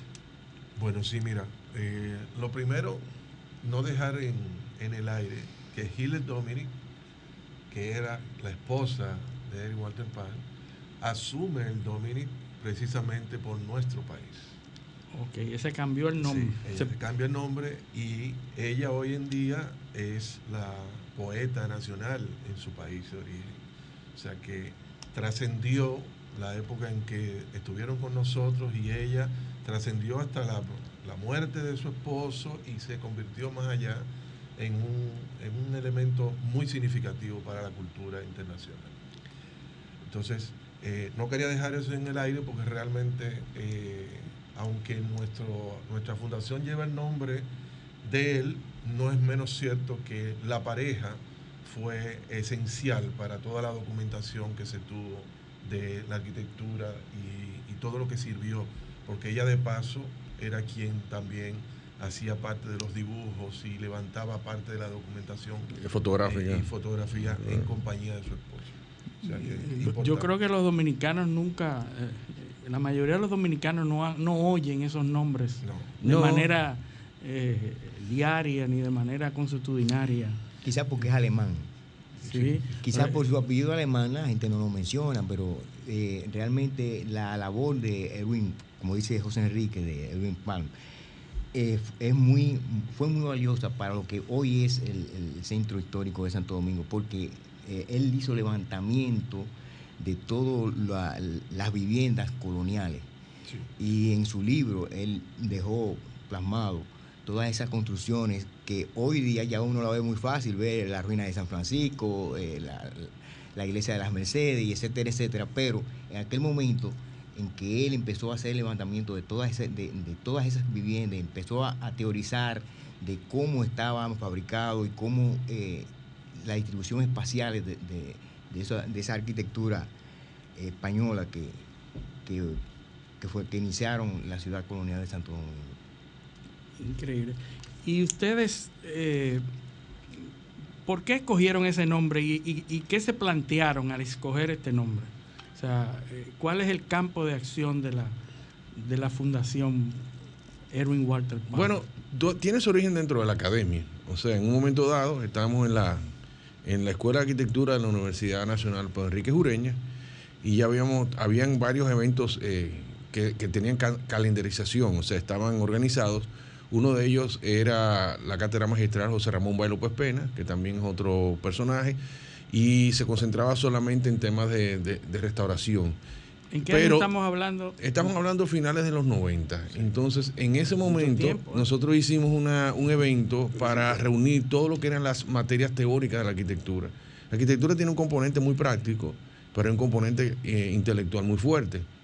Que tiene que ver con la historia del arte, la teoría de la arquitectura, eh, filosofía, una serie de cosas. Y esa agrupación de materias, hicimos un seminario y la figura internacional que nosotros teníamos en ese momento, que no se le había dado todavía el gran reconocimiento, fue Erin Walter Palm. Entonces, dentro de las aulas, eso surgió ahí y después hicimos unos eventos ya internacionales donde traía- traíamos a figuras de mucho renombre en el mundo de la, de la arquitectura que nos visitaron, hicimos seminario y eso nos motivó a continuar la labor. Fue tan, tan buena la coherencia, estábamos hablando de, ese momento de, de un equipo formado por Gamal Michelén, estaba Jordi Masalles, estaba una profesora que ya se ha dedicado a otras líderes, que es Giovanna Rigio de Santiago. Y ahí hicimos esa química y dijimos, bueno, pero vamos a seguir. Y entonces dentro de la academia mantuvimos eso hasta que en un momento dado maduró y logramos hacer una ONG. Y a partir de ahí ya nosotros hemos hecho eh, camino, camino en solitario, pero siempre ligado al mundo de la investigación y al mundo de la academia. Entonces, esa es la razón por la cual nosotros escogimos ese nombre. Eh, un poco como, como en algunas universidades europeas y, y de los Estados Unidos, que dedican cátedras a una persona. Por ejemplo, la cátedra eh, Newton, esa cátedra, eh, por ejemplo, tú eres el, el- el catedrático de esa cátedra y es un reconocimiento tanto a, a Newton como al que ocupa esa cátedra. Entonces, guardando las distancias, obviamente, nosotros quisimos hacer como un símil para que eso se repitiera en el país y comenzar a hacer, como dirían los abogados, jurisprudencia en materia académica dentro de la, dentro de la escuela. Eh, bueno, y, y hemos obtenido grandes, grandes satisfacciones. Eh, nosotros, por ejemplo, lo- logramos que el- la Junta de Andalucía en, en España escogiera la fundación para hacer la investigación de lo que terminó siendo la Guía de Arquitectura de Santo Domingo, que eso se publicó ya hace más de una década y que ya está agotada y que dicho sea de paso, todavía viven llamando a la fundación para saber dónde la consiguen y, está totalmente agotada aquí en España. Se hicieron 6.000 ejemplares y allá se agotó y aquí también. Eso habrá que tomarlo como un proyecto de... Es de un nuevo. proyecto, abunda un poquito sobre eso, un proyecto que tiene la Junta de Andalucía de hacer guías de las ciudades históricas, Sí. de las ciudades, antiguas ciudades coloniales de América, Sí, ¿verdad? antes de la crisis eh, eh, de España, ¿no? España tenía una abundancia de recursos para la cultura y exportaba recursos para la cultura para tratar de aglutinar eh, a mis países amigos e investigaciones que, li- que ligaran al mundo hispánico. Y uno de los programas de la Junta de Andalucía que ustedes estaban hablando de los países descentralizados como Estados Unidos y también España, que, que cada región tiene su gobierno autónomo y su presupuesto autónomo, dentro de la Junta de Andalucía eh, ahí había la- el capítulo de, de caminos, carreteras y cultura, estaba, estaba todo ligado. Y entonces eh, eh, había el programa de guías de arquitectura. Primero comenzaron con las de la península, después la del costa norte de África, que había, sede, había países eh, de origen hispánico ahí, y después cruzaron a América. Y nosotros, paradójicamente, siendo la ciudad más antigua de, de los españoles aquí en el continente, todavía no teníamos la guía. Fuimos la número 12, o sea, llegamos relativamente tarde. Ya de La Habana se habían hecho, tanto la de La Habana, perdón, Cuba, la de La Habana y la de Santiago de Cuba. Ya Cuba tenía dos y nosotros no teníamos ninguno. Y entonces el interlocutor fue la Fundación Eric Walter Pan, donde hubo que levantar una cantidad de información de 500 y pico de inmuebles. Al final son 200 y tantos que salieron publicados en la guía. Y eso es la historia de cada uno de los edificios, porque los edificios tienen su historia. No es solamente la- el edificio en sí mismo, sino el proceso de, de- de creación del edificio, la construcción, la tecnología que se aplicó, los personajes que vivieron en ella, eventos importantes que son. Y todo eso se levantó en esa guía. Y, está dis- diseñada para que cualquiera pueda visitar una de estas ciudades con esa guía, y recorrerla y entender un poco la arquitectura. Un documento sumamente valioso. Lastimosamente se agotaron los, los volúmenes y no hay ninguna institución ni estatal ni local, privada, que haya decidido hacer un acuerdo para reproducir más o de actualizar esa, esa guía. Sí, lo que pasa es que nosotros, y, y ahí tenemos al senador con nosotros, ¿no? nosotros tenemos una, un, un- vacío en cuanto al mundo editorial, los incentivos al mundo editorial y todo eso. Hay una ley de, de, incentivo del libro y la lectura que es similar a la, de- a la del cine, y entonces el cine se acogió mu- muchísimo a nivel comercial y le han dado mucho dinero al cine como una industria económica, vamos a decirlo así, y al libro lo han dejado su- suelto, con todo que hay una ley de incentivo para eso y- y- nada, no, no ha sucedido lo que se esperaba con esa ley. Habrá que hacer otras cosas para, para motivarlo. Pero el problema de nosotros no son los libros, porque cualquier autor con una investigación sale y va a una imprenta y publica su libro y hace un acto de publicación, etcétera. El tema no es ese, el tema es que no hay editorial, que es lo que tú estás señalando. Si nosotros tuviéramos cultura editorial como lo tienen Argentina, México, Colombia, el libro corriera solo, es decir, que sí, reediciones, etcétera, etcétera, que que y más. volvieran y los recursos de ese libro se lo pasan a los autores, se lo pasan a todo el mundo, y eso es lo que a nosotros no, nos ha faltado siempre. Es, un- es un- es una de las necesidades que tenemos en el país para que se divulgue la información. Un libro de, de eminente corte académico, o sea, eh, que, que debiera estarse viendo en todas las universidades. Y nos sirve también de planificación, de instrumento de planificación, porque... Y de una- promoción. Y de promoción. Una de las cosas que nosotros hemos descubierto es que en la guía de los doscientos y tantos de, de edificios que, se- que se incluyeron en, en la publicación, hay muchos que ya desaparecieron. O sea, muchos La que son de las épocas de La ignorancia y el desvalor que... que- Claro. ¿Y cómo sucede eso? O sea, Bueno, hay una total, total violación no está- a, la- a las normas Claro. y además apoyado en un total desconocimiento, patrimonio sí, de- un total desconocimiento de los promotores o de los colegas que a veces pasan por encima de estas cosas, porque hay un beneficio inmediato económico el tú disponer de un inmueble de ese tipo y hacer una nueva edificación. Y esa es la, el- el- la lucha de los que creemos en el patrimonio. Y viene la, la disyuntiva de que si se protege o no se protege, si el pasado vale la pena o el futuro vale la pena. Y ahí entonces entramos en materia filosófica y de, y de interés nacional. Pero lo cierto es que cuando tú destruyes un edificio que tiene un valor y ha sido reconocido, está colocado en una guía de, de carácter Internacional.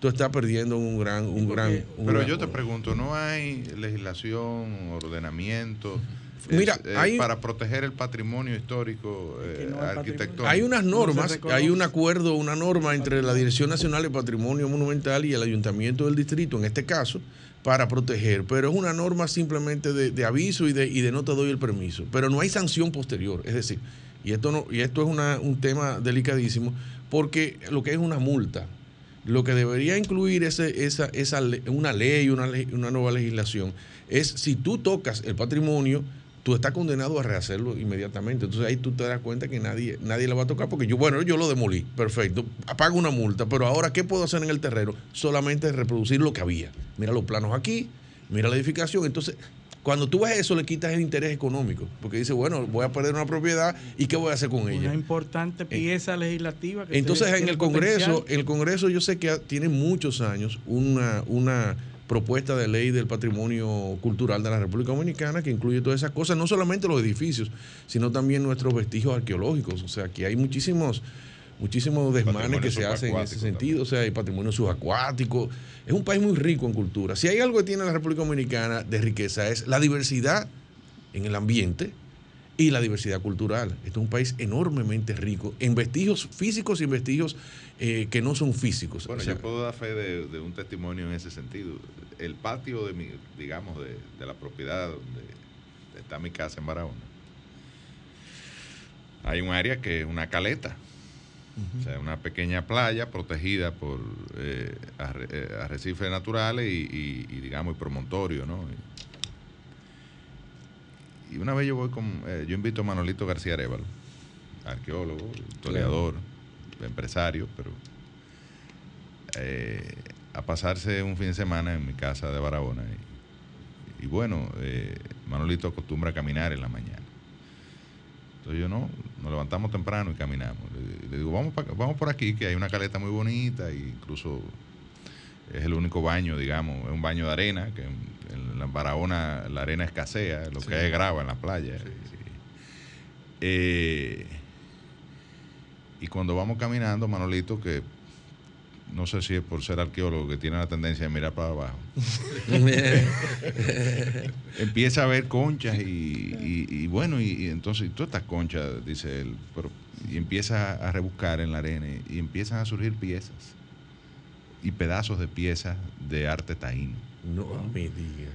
Y rescatamos ahí en un rato un eh, guayo, eh, asa de, de, de- de- vasija de barro, o sea, una serie de, de- de piezas y de acuerdo a la teoría que él me planteó ahí, la posibilidad era que ahí había un asentamiento de pescadores taínos y que comían, ¿verdad?, de los frutos del mar, ¿no? Y la concha la, la, La desecha- tiraban. la tiraban ahí mismo. Entonces se produjo una gran acumulación de concha, que es el primer vestigio, elemento para eh, tú eh, eh, de- descubrir un asentamiento y iniciar una excavación de posibles piezas. Y eso está ahí tirado, porque el Museo del Hombre no tiene capacidad de ir en otro país. Inmediatamente se, se reporta esa actividad o ese, eso se cierra y se inicia una excavación y se saca lo que se pueda sacar y Se data. y, y se data y se estudia y eso es patrimonio eh, eh, cultural de, de- de bastante nuestro país. Y eso está ahí votado y así hay muchísimos sitios. Claro. Pero yo eh, creo también, arqueológico yo, o yo con creo también que la, la intervención del sector privado es primordial también, porque en Estados Unidos y en países desarrollados el sector privado tiene incidencia Sí. en este tipo de Pero actividades. si Aquí nada más se si le el sector deja... privado lo que hace es que demuele la, la- El asunto es ese. Sí, Eh, Nosotros le dejamos siempre al Estado, que el museo, pero cuando el Porque sector... el sector privado tiene la ten- eh, digo, salvo excepciones, naturalmente, que tienen una conciencia y una responsabilidad social y demás. Pero lo que el dueño del hotel donde está la propiedad lo que quiere pasar un gredar a eso para habilitar la playa y llevarse, ¿y qué le importa la, pieza? ¿Tú me entiendes? Porque esa es la más fácil. Es la más fácil. Pero cuando No, y el que es sector... económicamente rentable, porque hay una playa que tiene características eh, singulares, que no hay ninguna en Barahona. Cuando el sector privado ve un potencial, una riqueza potencial e invierte, que, donde nadie quiso, ni el gobierno, ni nadie, entonces después que tiene éxito y después que le saca dinero, entonces dicen que eso es de todos y que eso no debe. Es lo que está pasando en muchos sitios. Que después que tiene éxito, después que logran llevar al esplendor la- lo que encuentran, entonces protestamos porque ellos Claro, no debieran Lo meterse que te en quiero eso. decir es que el sector privado solo no tiene esa vocación. Hay Sí. que ayudarlo a través de la regulación, de Y la- haber incentivos también. eh, el incentivo y bueno, eh, el Estado está para eso, precisamente para ocuparse de las cosas que eh, de manera normal eh, el sector privado no, Pero no hay- se ocuparía. Pero hay que decir que el sector privado muchas veces tiene miopía. Porque realmente en otros países el sector privado también es el primer propulsor de estos espacios que tienen características culturales y lo convierte en un bien para todos, pero que es de promoción para ese lugar también. Entonces, a nosotros nos escasean ese tipo de, eh, digamos, de, de empresarios con esa visión. Es más fácil, como decía Luis, eh, irnos a la playa, que ya todos conocemos, es una forma más popular de, de explotar los bienes y ahí quedamos. En, en países, en países con limitaciones económicas y de todo tipo como el nuestro, valorizar lo intangible es muy difícil. Entonces, es una cultura de aprovechamiento total de cualquier oportunidad que te- se te presente. Si tú tienes un terreno, el dominicano, todos los dominicanos entendemos que hay que ocuparlo en el 100%. Total. Y tú le dejas un pedazo libre y él está pensando que de que tenga un dinerito lo va a techar para aprovecharlo.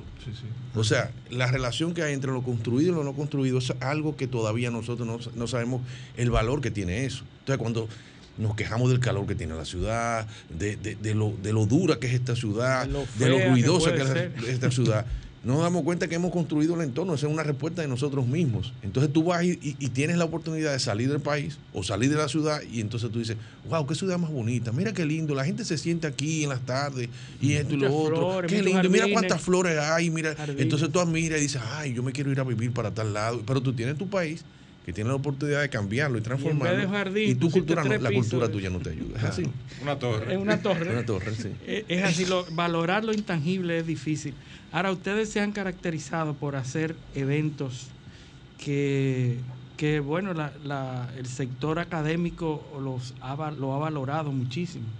Eh, tú hablabas de los seminarios Erwin Walter Palmer. Se hicieron, ¿cuánto? Uno, dos. Se hicieron cuatro de esos. Cuatro seminarios. Cuatro seminarios internacionales. Se hicieron también homenajes a, a los arquitectos que le llamamos eh, eh, los arquitectos eh, trascendentales vivos, que le llamamos 12 trayectorias. Eran 12 escogidos, como si fueran 12 apóstoles, y ahí le, hicieron, le hicimos todo un recuento de su, de su obra, del aporte que ha tenido, o sea, un reconocimiento que siempre hemos estado diciendo, y era el objetivo de seguir haciéndolo, o sea, escoger, cier- escoger otro grupo. Es bueno, Eh, hay perdón, es bueno señalar que este evento, eh, para los que no, lo, no tuvieron acceso a él, fue un evento que duró un año completo. O sea, nosotros teníamos mensualmente un reconocimiento a un representante de esa segunda generación de arquitectos de, de nuestro país que realmente tenía un prestigio, un, un background que, que fue resaltado y señalado allí. Es una documentación importante, tan importante que incluso algunos de ellos que ya no están con nosotros, probablemente ese, esa documentación es esencial para saber qué ocurrió con ese individuo, qué hizo ese individuo en su... ¿Tú te refieres a la, la 12 a la 12 traye- trayectorias. la 12 trayectorias. Fue un evento que aquí no ha habido algo similar. Claro. Y hemos hecho también durante la pandemia, hicimos un, tuvimos un año, el año 2020 fue muy dinámico para nosotros, sin salir de nuestras casas, logramos cohesionar eh, una, una serie de, de, de entrevistas y entre varios grupos distintos que se llamó diálogos transversales. Era el- es el interés de nosotros de comenzar a relacionar lo que es el territorio urbano con diferentes ramas del, de- de- del pensamiento y de, y de las manifestaciones sociales que tiene un país. Y una de ellas fue, por ejemplo, pongo de ejemplo porque está Gustavo aquí, fue entender la ciudad en, en cuanto a sus manifestaciones musicales. La música está ligada al territorio. O sea, la música no es fortuita. Y nosotros sabemos y decimos, ah, no, que el merengue surgió en la línea noroeste. eh, y la bachata fue de los barrios. Eso lo decimos como superficialmente. Pero hay que entender la dinámica urbana, social, para, para ver cómo germina eso. Si nosotros ponemos, ponemos eh, eh, tomamos la historia de la familia Andrés. La familia Andrés es el único grupo de ritmo, vamos a decir, caribeño, dominicano, fusión, que surgió en Gascue, en un sector que no es no era popular. Y y es un fenómeno. Caoba Azul también. Y Caoba Azul en el rock. O sea, ¿no entiendes? O sea, pero son, re- son territoriales. Hay un territorio, una organización. Y me gustaría que Gustavo nos, nos compartiera un poco esa experiencia Enrique, en esos es- diálogos. Es interesante lo que tú dices para pasar a Gustavo. Las dimensiones de la ciudad, porque los, los dominicanos estamos acostumbrados a pensar que la ciudad son las calles y aceras y los edificios y ya. Pero la ciudad, aprendí en esos diálogos, tiene múltiples dimensiones. La dimensión musical, que es la que tú te refieres, pero hay muchísimas otras Muchísimas. dimensiones, la dimensión poética. Todo eso son parte de la ciudad. Porque la ciudad no es solamente la infraestructura de, física de calles, aceras y edificios. Entonces, eh, por primera vez yo vi en esos diálogos transversales la ciudad vista desde todos, esas, desde todos esos niveles que se dieron y, y que le invito a nuestros oyentes a que lo busquen en, la, en, en Facebook Y en YouTube. y en ¿no? Y en YouTube. YouTube. Están todos esos diálogos. ¿Cuántos, cuántos diálogos Bueno, fueron? fueron 40 diálogos. 40 diálogos 40. durante todo el periodo de pandemia que son riquísimos, constituyen una, una, un material exquisito eh, en cuanto a la ciudad. Pero yo creo que antes que de continuar, Ah, sí. vamos a hacer una, una Ah, sí. pausa comercial eh, y regresamos, Y en breve. regresamos. Paneo, paneo, paneo. Sol 106.5, una estación del grupo RCC Miria. El dominicano, cuando quiere, puede, lucha como la esperanza crece, sabe que la fuerza está en la unidad. Dominicana, dominicano, somos vencedores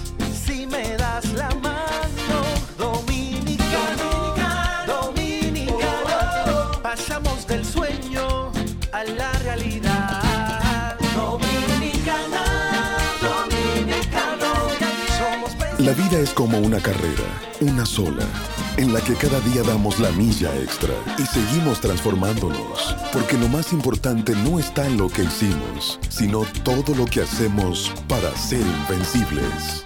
Ban Reservas, el banco de todos los dominicanos.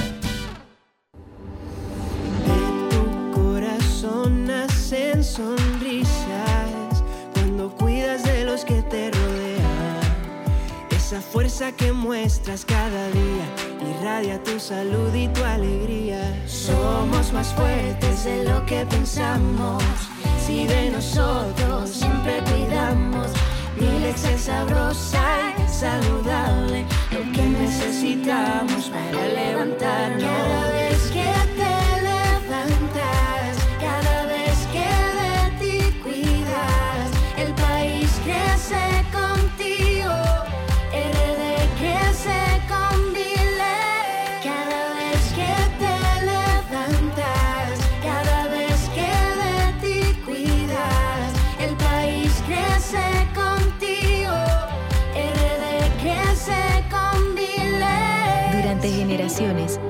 crecido sanos y fuertes con Milex, leche pura y saludable. RD crece con Milex. Cuando me levanto, que el sol me alumbre en la mañana. Me tomo mi café del campo. Un cristal de cristal de caña es natural. De caña al 100%. La prefieren en la ciudad y en el campo también. Azúcar cristal de caña, naturalmente dominicana, disponible en supermercados y colmados en todo el país. www.solfm.com Diseñada para que cualquier ciudadano del planeta conecte con la más variada programación de la radio dominicana. Sol, Sol, la más interactiva. Sol 106.5, la más interactiva. Paneo, paneo, paneo. Regresamos a su programa Paneo Semanal, en donde estamos teniendo otro programa en las pausas, eh, muy interesante y muy debatido. Déjame, Pero- eh, porque aquí yo estoy en minoría absoluta. Un abogado entre arquitectos. No, el derecho siempre domina, no te preocupes. Aunque yo prefiero estar entre arquitectos que entre abogados. Eh, no, y los abogados no creemos que podemos hablar de todo, como, No estamos como muy voy a hacer ahora. No estamos muy lejos. Yo leí hace un, bueno, en la pandemia, eh, lo releí, pero estaba haciendo un estudio de la genealogía de mi apellido y qué sé yo. Y leí, leí la Navarijo. Ay, claro. Una, una obra espectacular de Francisco Moscoso Puello, que hace una descripción de la, de la ciudad de Santo Domingo eh, ah, del siglo XIX, de finales de- del, del último tercio, digamos, del, 19, siglo sí. XIX. Eh, y bueno, había un familiar mío, Pancho Sabiñón, que tenía eh, una tienda que se llamaba eh, el, El Elefante, ahí en, la, en el Conde, con el Payá, me parece, que cogió fuego y después le puso, se quemó, dicen que la quemaron, entonces la, la reabrió y le puso la cría del elefante. y esa, ese, ese, ese, re- ese recuento lo recoge Moscoso Pollo en su obra. Pero hace una descripción muy detallada, no solo de la ciudad de Santo Domingo, es decir, la ciudad era hasta la muralla, ¿no? sino también de los alrededores de la ciudad, el camino a Guivia, las estancias, eh, ahí está la famosa estancia, el ensanche Aguedita de don Pedro Lluveres y, y Águeda Sabiñón Bona. Las cuevas de Santa Ana. Toda esa descripción. Entonces, y, y bueno, el que. Y de San Carlos también, de, de- de la villa de San Carlos. Todo el entorno de la ciudad de Santo Domingo. Ahora, ah, era una ciudad realmente, eh, bueno, muy pobre, de la época, o sea, Pequeña.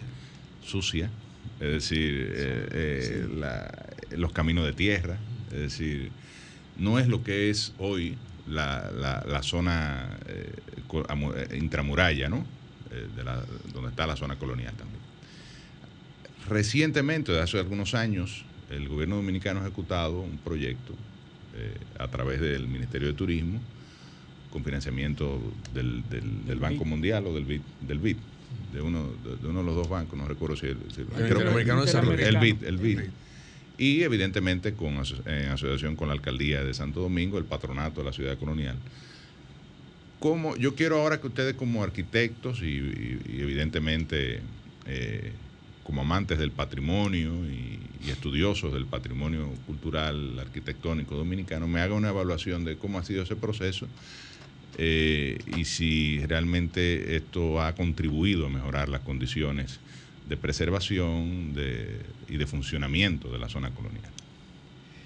Bueno, mira, yo creo que realmente el trabajo que se hizo, la primera etapa del proyecto del, del BID en la zona colonial, eh, no vamos a decir que, que fue un, un proyecto eh, en general que tuvo problemas, pero sí, con algunos problemitas, ha sido eh, el arranque para que, la, para que la zona colonial pueda verse como un, eh, un destino turístico que pueda ser.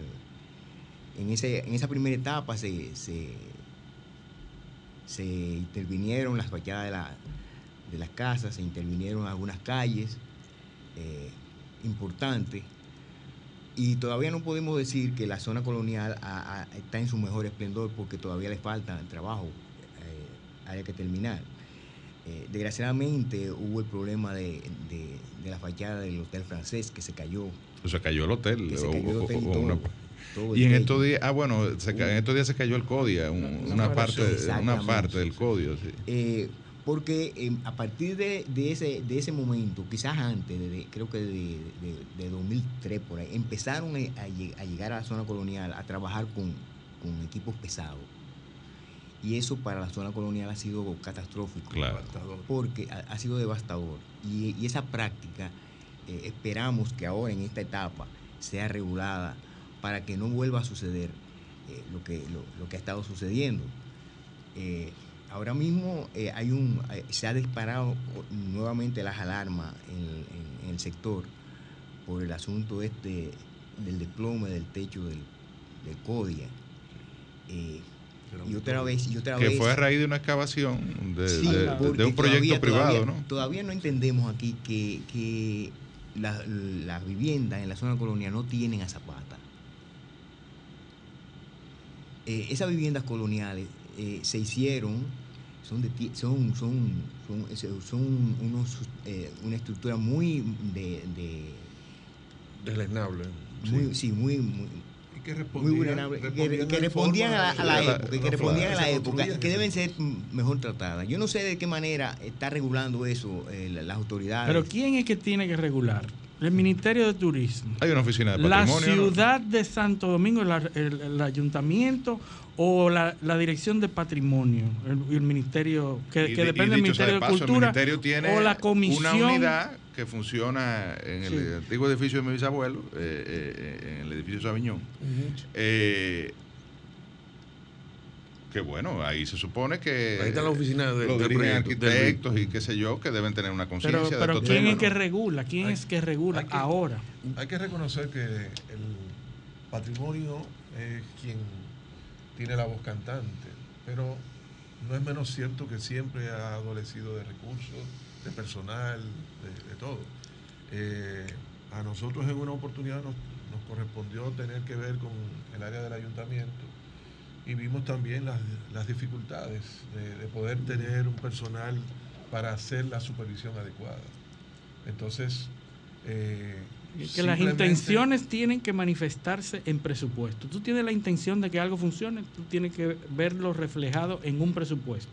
Tú no puedes decir, Es para así. mí es importante el patrimonio y no asignarle recursos a patrimonio. Es así, pero, pero no se ve reflejado. Lamentablemente, aunque pudiéramos decir que algunas de las autoridades en estas áreas tengan las mejores intenciones, muchas veces se ven limitadas.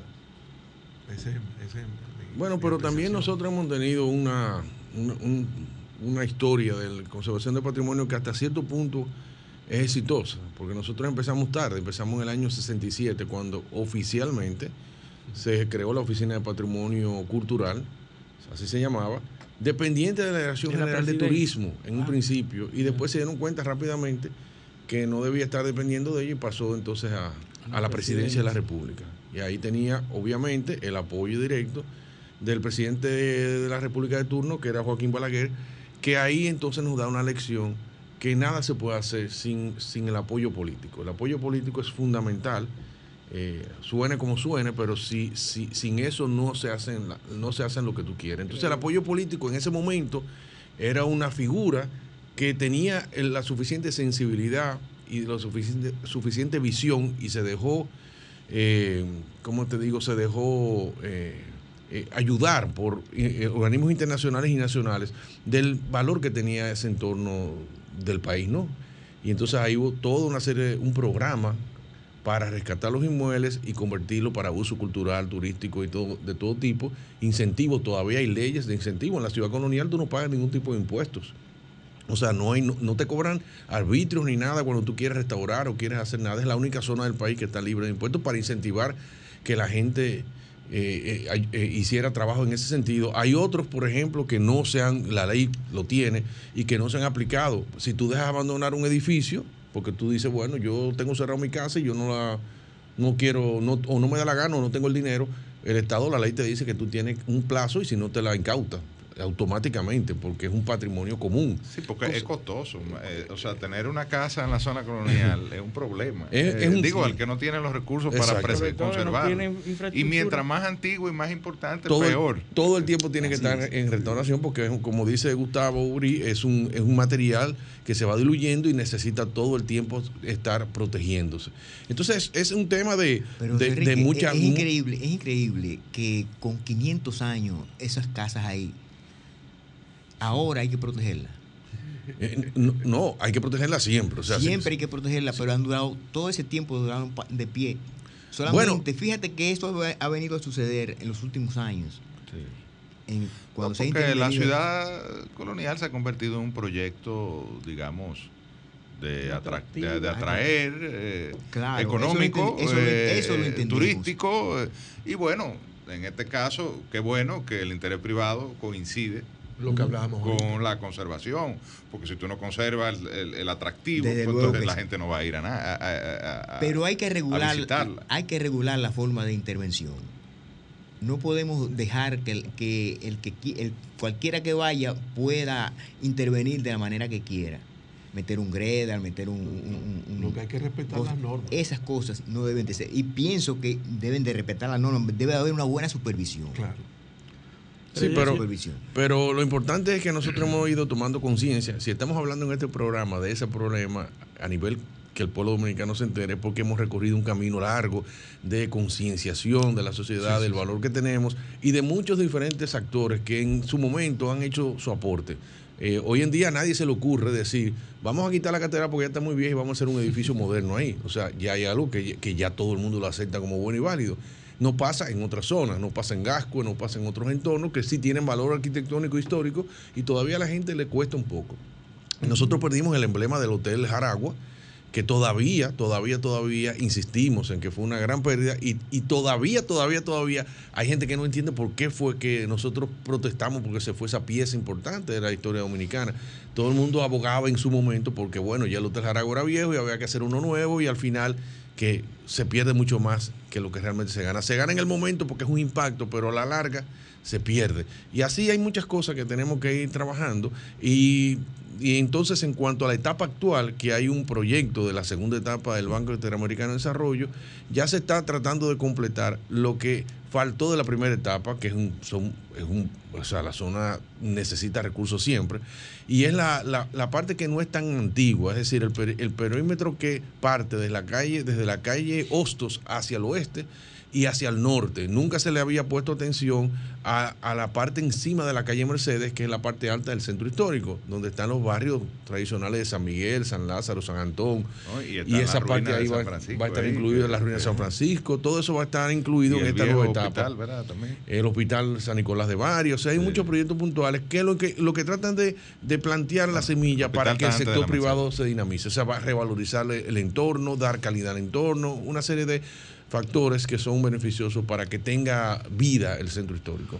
No para convertirlo en un ente turístico, sino para que el turismo vaya precisamente porque es interés del turista ver cómo se vive y cómo se interactúa en un centro histórico. Es el verdadero enfoque. Una pregunta, ¿e- ¿es importante evitar la gentrificación de la zona colonial o hay que promoverla para que tome valor el, el real estate, el, el- el- el- el terreno como tal, para que tome importancia, para que atraiga más inversiones? Yo creo que tú tienes que explicar lo que es la gentrificación. Sí, es, es un fenómeno, Digo, es un fenómeno- en radio, ¿no?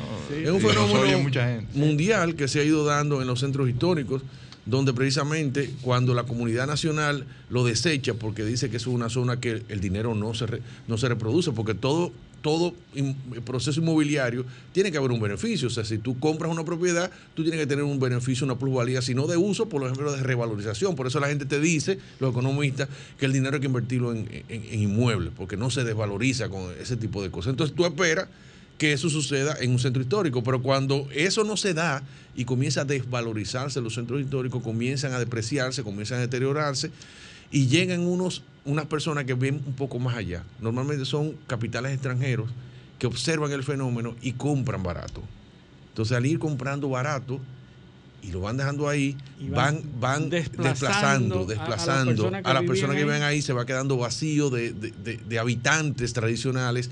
El habitante tradicional quiere una mejor vida, se va del centro histórico y poco a poco... Ahí están los extranjeros que vinieron en el siglo XIX. ¿verdad? Mm, Bueno, siempre ha sido un fenómeno así. Y entonces, entonces al final, cuando despertamos y se revaloriza el centro histórico, los locales quieren participar del pastel y entonces ahí ya los precios son sumamente costosos, sumamente altos y ya no la clase media no, no entra al centro histórico como inversionista. Y, y se van quedando ahí solo los sectores poderosos Exacto. económicamente y eso es lo que se llama gentrificación. Es una palabra que tiene origen en un vocablo, eh, Pero tiene que ver aún, con eh, gentrificación, eh, viene de gentleman, de la gente de clase alta, Pero más aún. que va más- ocupando, la clase alta ocupando los sectores de la clase media y baja y entonces llega un momento donde la los habitantes de ese sector se, se desplazan completamente y nada más hay gente y, y locales y, y terrenos caros. ¿verdad? Y, eh, En, e- en esta etapa, creo que vienen, eh, se tiene pensado a- hacer eh, algunas intervenciones en algunas viviendas para confortarla y ponerla eh, mejor, en mejores condiciones. Las Sobre fachadas todo- principalmente, Sobre todo en la, en, la, en la parte norte de la, ciudad- de la ciudad colonial. Esto eh, es un arma de doble filo porque puede producirse también al revés de lo que decía José Enrique, de la gentrificación, que la gente, luego que tenga su casa arreglada, no la quiera. amueblada por el gobierno, arreglada y debidamente los espacios bien, bien cuidados, vengan y vendan sus propiedades y se vayan del sitio. Eso puede pasar. Entonces se está pensando, no sé si, si se- si se está pensando amarrar eso de manera tal de que aquel que le arregle en su casa no puede mudarse de ahí por lo menos. por un- Sí, ahí entran los un- abogados, entran durante los- un los tiempo. legisladores y- para y que es el no apoyo abandonen la que se- casa. que se necesita. porque lo que, lo, que, lo que no se quiere es que eh, la, la ciudad pierda su, la, el sentido de ciudad social, la gente, que la misma gente del barrio, la vecindad, eso no se quiere. Porque Gustavo. entonces podría suceder que entonces la ciudad se quede sola. Sí, sí, y, ahí- y ahí eh, lamentablemente eh, yo no quisiera dejar el tema eh, en el aire y se nos está acabando el tiempo, porque yo necesito que ustedes me den la, su opinión de lo que está pasando en la ciudad de Santo Domingo, no solamente en la zona colonial, sino en la ciudad de Santo Domingo, que en los últimos años hemos comenzado a ver intervenciones y muchos, muchas intenciones de manejo de la ciudad, hay una ciclovía, hay una serie de, de intervenciones de cambios de vías, etcétera. ¿Cómo a la opinión Ahí de que la gente se traya en la ciclovía. Sí. Bueno, eh, hay, hay eh, soluciones que quizás no han tenido mucho éxito, pero yo quiero la opinión La, experta. me- la mella revés. Sí. Sí, que la Vamos a ver, eh, lo que se está haciendo en la ciudad, en, la, en el Gran Santo Domingo en el, o en el Distrito Nacional, porque ahí es donde se ha visto la mayor incidencia de, intervenciones. ¿Qué, qué le parece esa...? Bueno, lo que pasa es que la ciudad de Santo Domingo, de alguna forma, se nos ha ido de las manos porque ha concentrado tanta cantidad de actividades económicas que obviamente aumenta el interés por vivir en ella y producir en ella. Y entonces eso hace que se expanda el territorio urbano. Se sigue expandiendo, en vez de irse concentrando, se sigue expandiendo hacia las afueras y la capacidad de dar servicio a todos esos sectores es prácticamente con las condiciones actuales imposible. O sea, garantía de seguridad, de iluminación, de alcantarillado, todas esas cosas que cualquier centro, centro urbano tiene en, una, en, un, en un territorio tan inmenso como el de Santo Domingo, que ahora le llamamos el Gran Santo Domingo, es muy complejo, es muy, muy difícil de manejar. Y independientemente de la capacidad o no capacidad que tengan los gerentes de estas ciudades, los, al- los alcaldes, eh, hay, una, hay una problemática que, que es mucho mayor que lo que ellos pueden hacer. O sea, no es que yo le quite responsabilidad a su gestión, sino que hay toda una serie de planteamientos que hay que atender. Por ejemplo, por ejemplo, ahora con la nueva propuesta que hay de, de dividir de nuevo la provincia, se, trata, se trata a nivel conceptual de pensar que con la división se va a beneficiar el, el- entorno, ¿no? O sea, se administra mejor. Y eso no, no necesariamente es así. Eh, el tema es que nosotros lo que estamos es dividiendo sectores que son subsectores del- de, Santo Domingo, que son zonas durmientes, son personas que simplemente duermen ahí y van al centro de producción, que es el Distrito Nacional, y de ahí entonces se desplazan. Entonces, eso es un, eso es pensar que esos también son ciudades, no tienen centro, no tienen coherencia, no tienen, no tienen presupuesto, no tienen capacidad de recaudación de impuestos, no tienen arbitrios, o sea, eso los hace muy difícil, van en desventaja. El, el- el alcaldía de Santo Domingo Norte, por decir una, por decir una, eh, hay una gran diferencia con la del Distrito Nacional en términos de capacidad económica. ¿Cuánto puede recolectar esa alcaldía en comparación con la nuestra? Entonces, eso es muy difícil para manejar una ciudad. La, la garantía de una buena calidad de vida se, se di- disminuye muchísimo. La Fundación Erin Walton Palm ha hecho dos seminarios de movilidad urbana. Claro. Uno con, en- con alianza con Intec y otro con alianza con Indotel. Indotel, sí. Eh, los resultados de esas de esos seminarios internacionales donde yo recuerdo porque participé eh, vinieron doctores en tránsito vinieron expertos internacionales y hablaron y dijeron y sacaron unos resultados y esos resultados se le presentaron a las autoridades Sí. ¿Cuáles fueron los resultados de esos dos seminarios? Bueno, y fíjate- si se está llevando a cabo, porque quizás se hizo en un tiempo muy muy muy temprano, porque ahora es que se está hablando de eso, pero esos seminarios fueron Hace en el mucho tiempo. 2009, en el 2016. Mientras nosotros estamos hablando aquí en el mundo ahora mismo, hay mucha gente pensando 10 años adelante, 20 años adelante. Sí. Pero hay países donde ya el, el elemento político, el elemento eh, académico, el elemento de los sitios de pensamiento se unen para proyectar. Nosotros todavía estamos muy lejos de eso, entonces el, el apoyo que yo dije ahorita, el apoyo político de nosotros siempre llega tarde. Cuando, llega ya cuando es imprescindible actuar, o sea, Y es si necesario no actuar. Pero no actúa, Si eh, no eh, actúa. lo entienden. Si o sea, tú, vas donde un, tú vas donde un ente político y le dices, mira, el problema de Santo Domingo del tránsito se puede resolver de esta, de esta, de esta manera. Y él te va a decir que sí.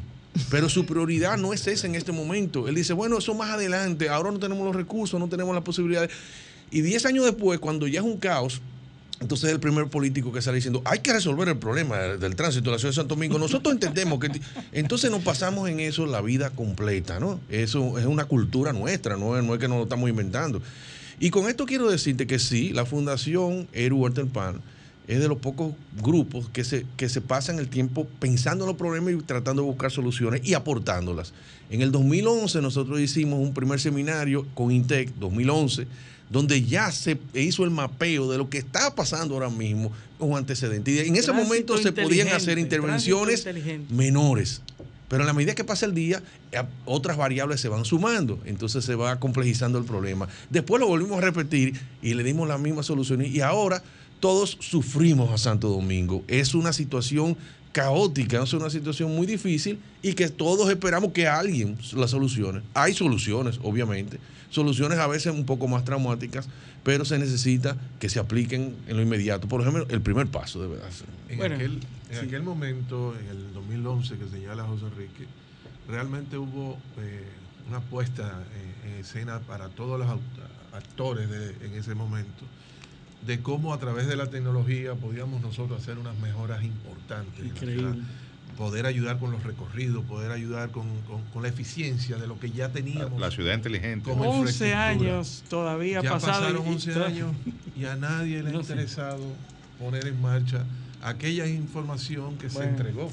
Yo, yo espero, porque ya el tiempo se nos ha terminado, que las autoridades llamen a la No, no sé, fundación. perdón, Sí. perdón, Luis, Luis Polanco. Recuérdate que nosotros dimos data, no solamente el problema, analizamos el costo que, que teníamos todos los ciudadanos cada día de tapón. Hablamos que eran, cin- en ese momento, eran como 50 millones de, de- de pesos diarios en un tapón en la hora pico, Hace de 11 5 a años. 7. Hace 11 años. o la 6 necesidad años. de los parqueos, que todavía no está resuelta. Esa- los parqueos, o sea, muchas cosas, muchas Pero bueno, lamentablemente el tiempo no, no nos da para más. Esperamos que la Fundación tome parte en las, in- eh, en las intervenciones que se están haciendo en la ciudad y nosotros eh, los despedimos pidiéndole su uh, amable audiencia el próximo sábado de 10 a 12 en este su programa Paneo Semanal. Hasta entonces. Ya no vemos.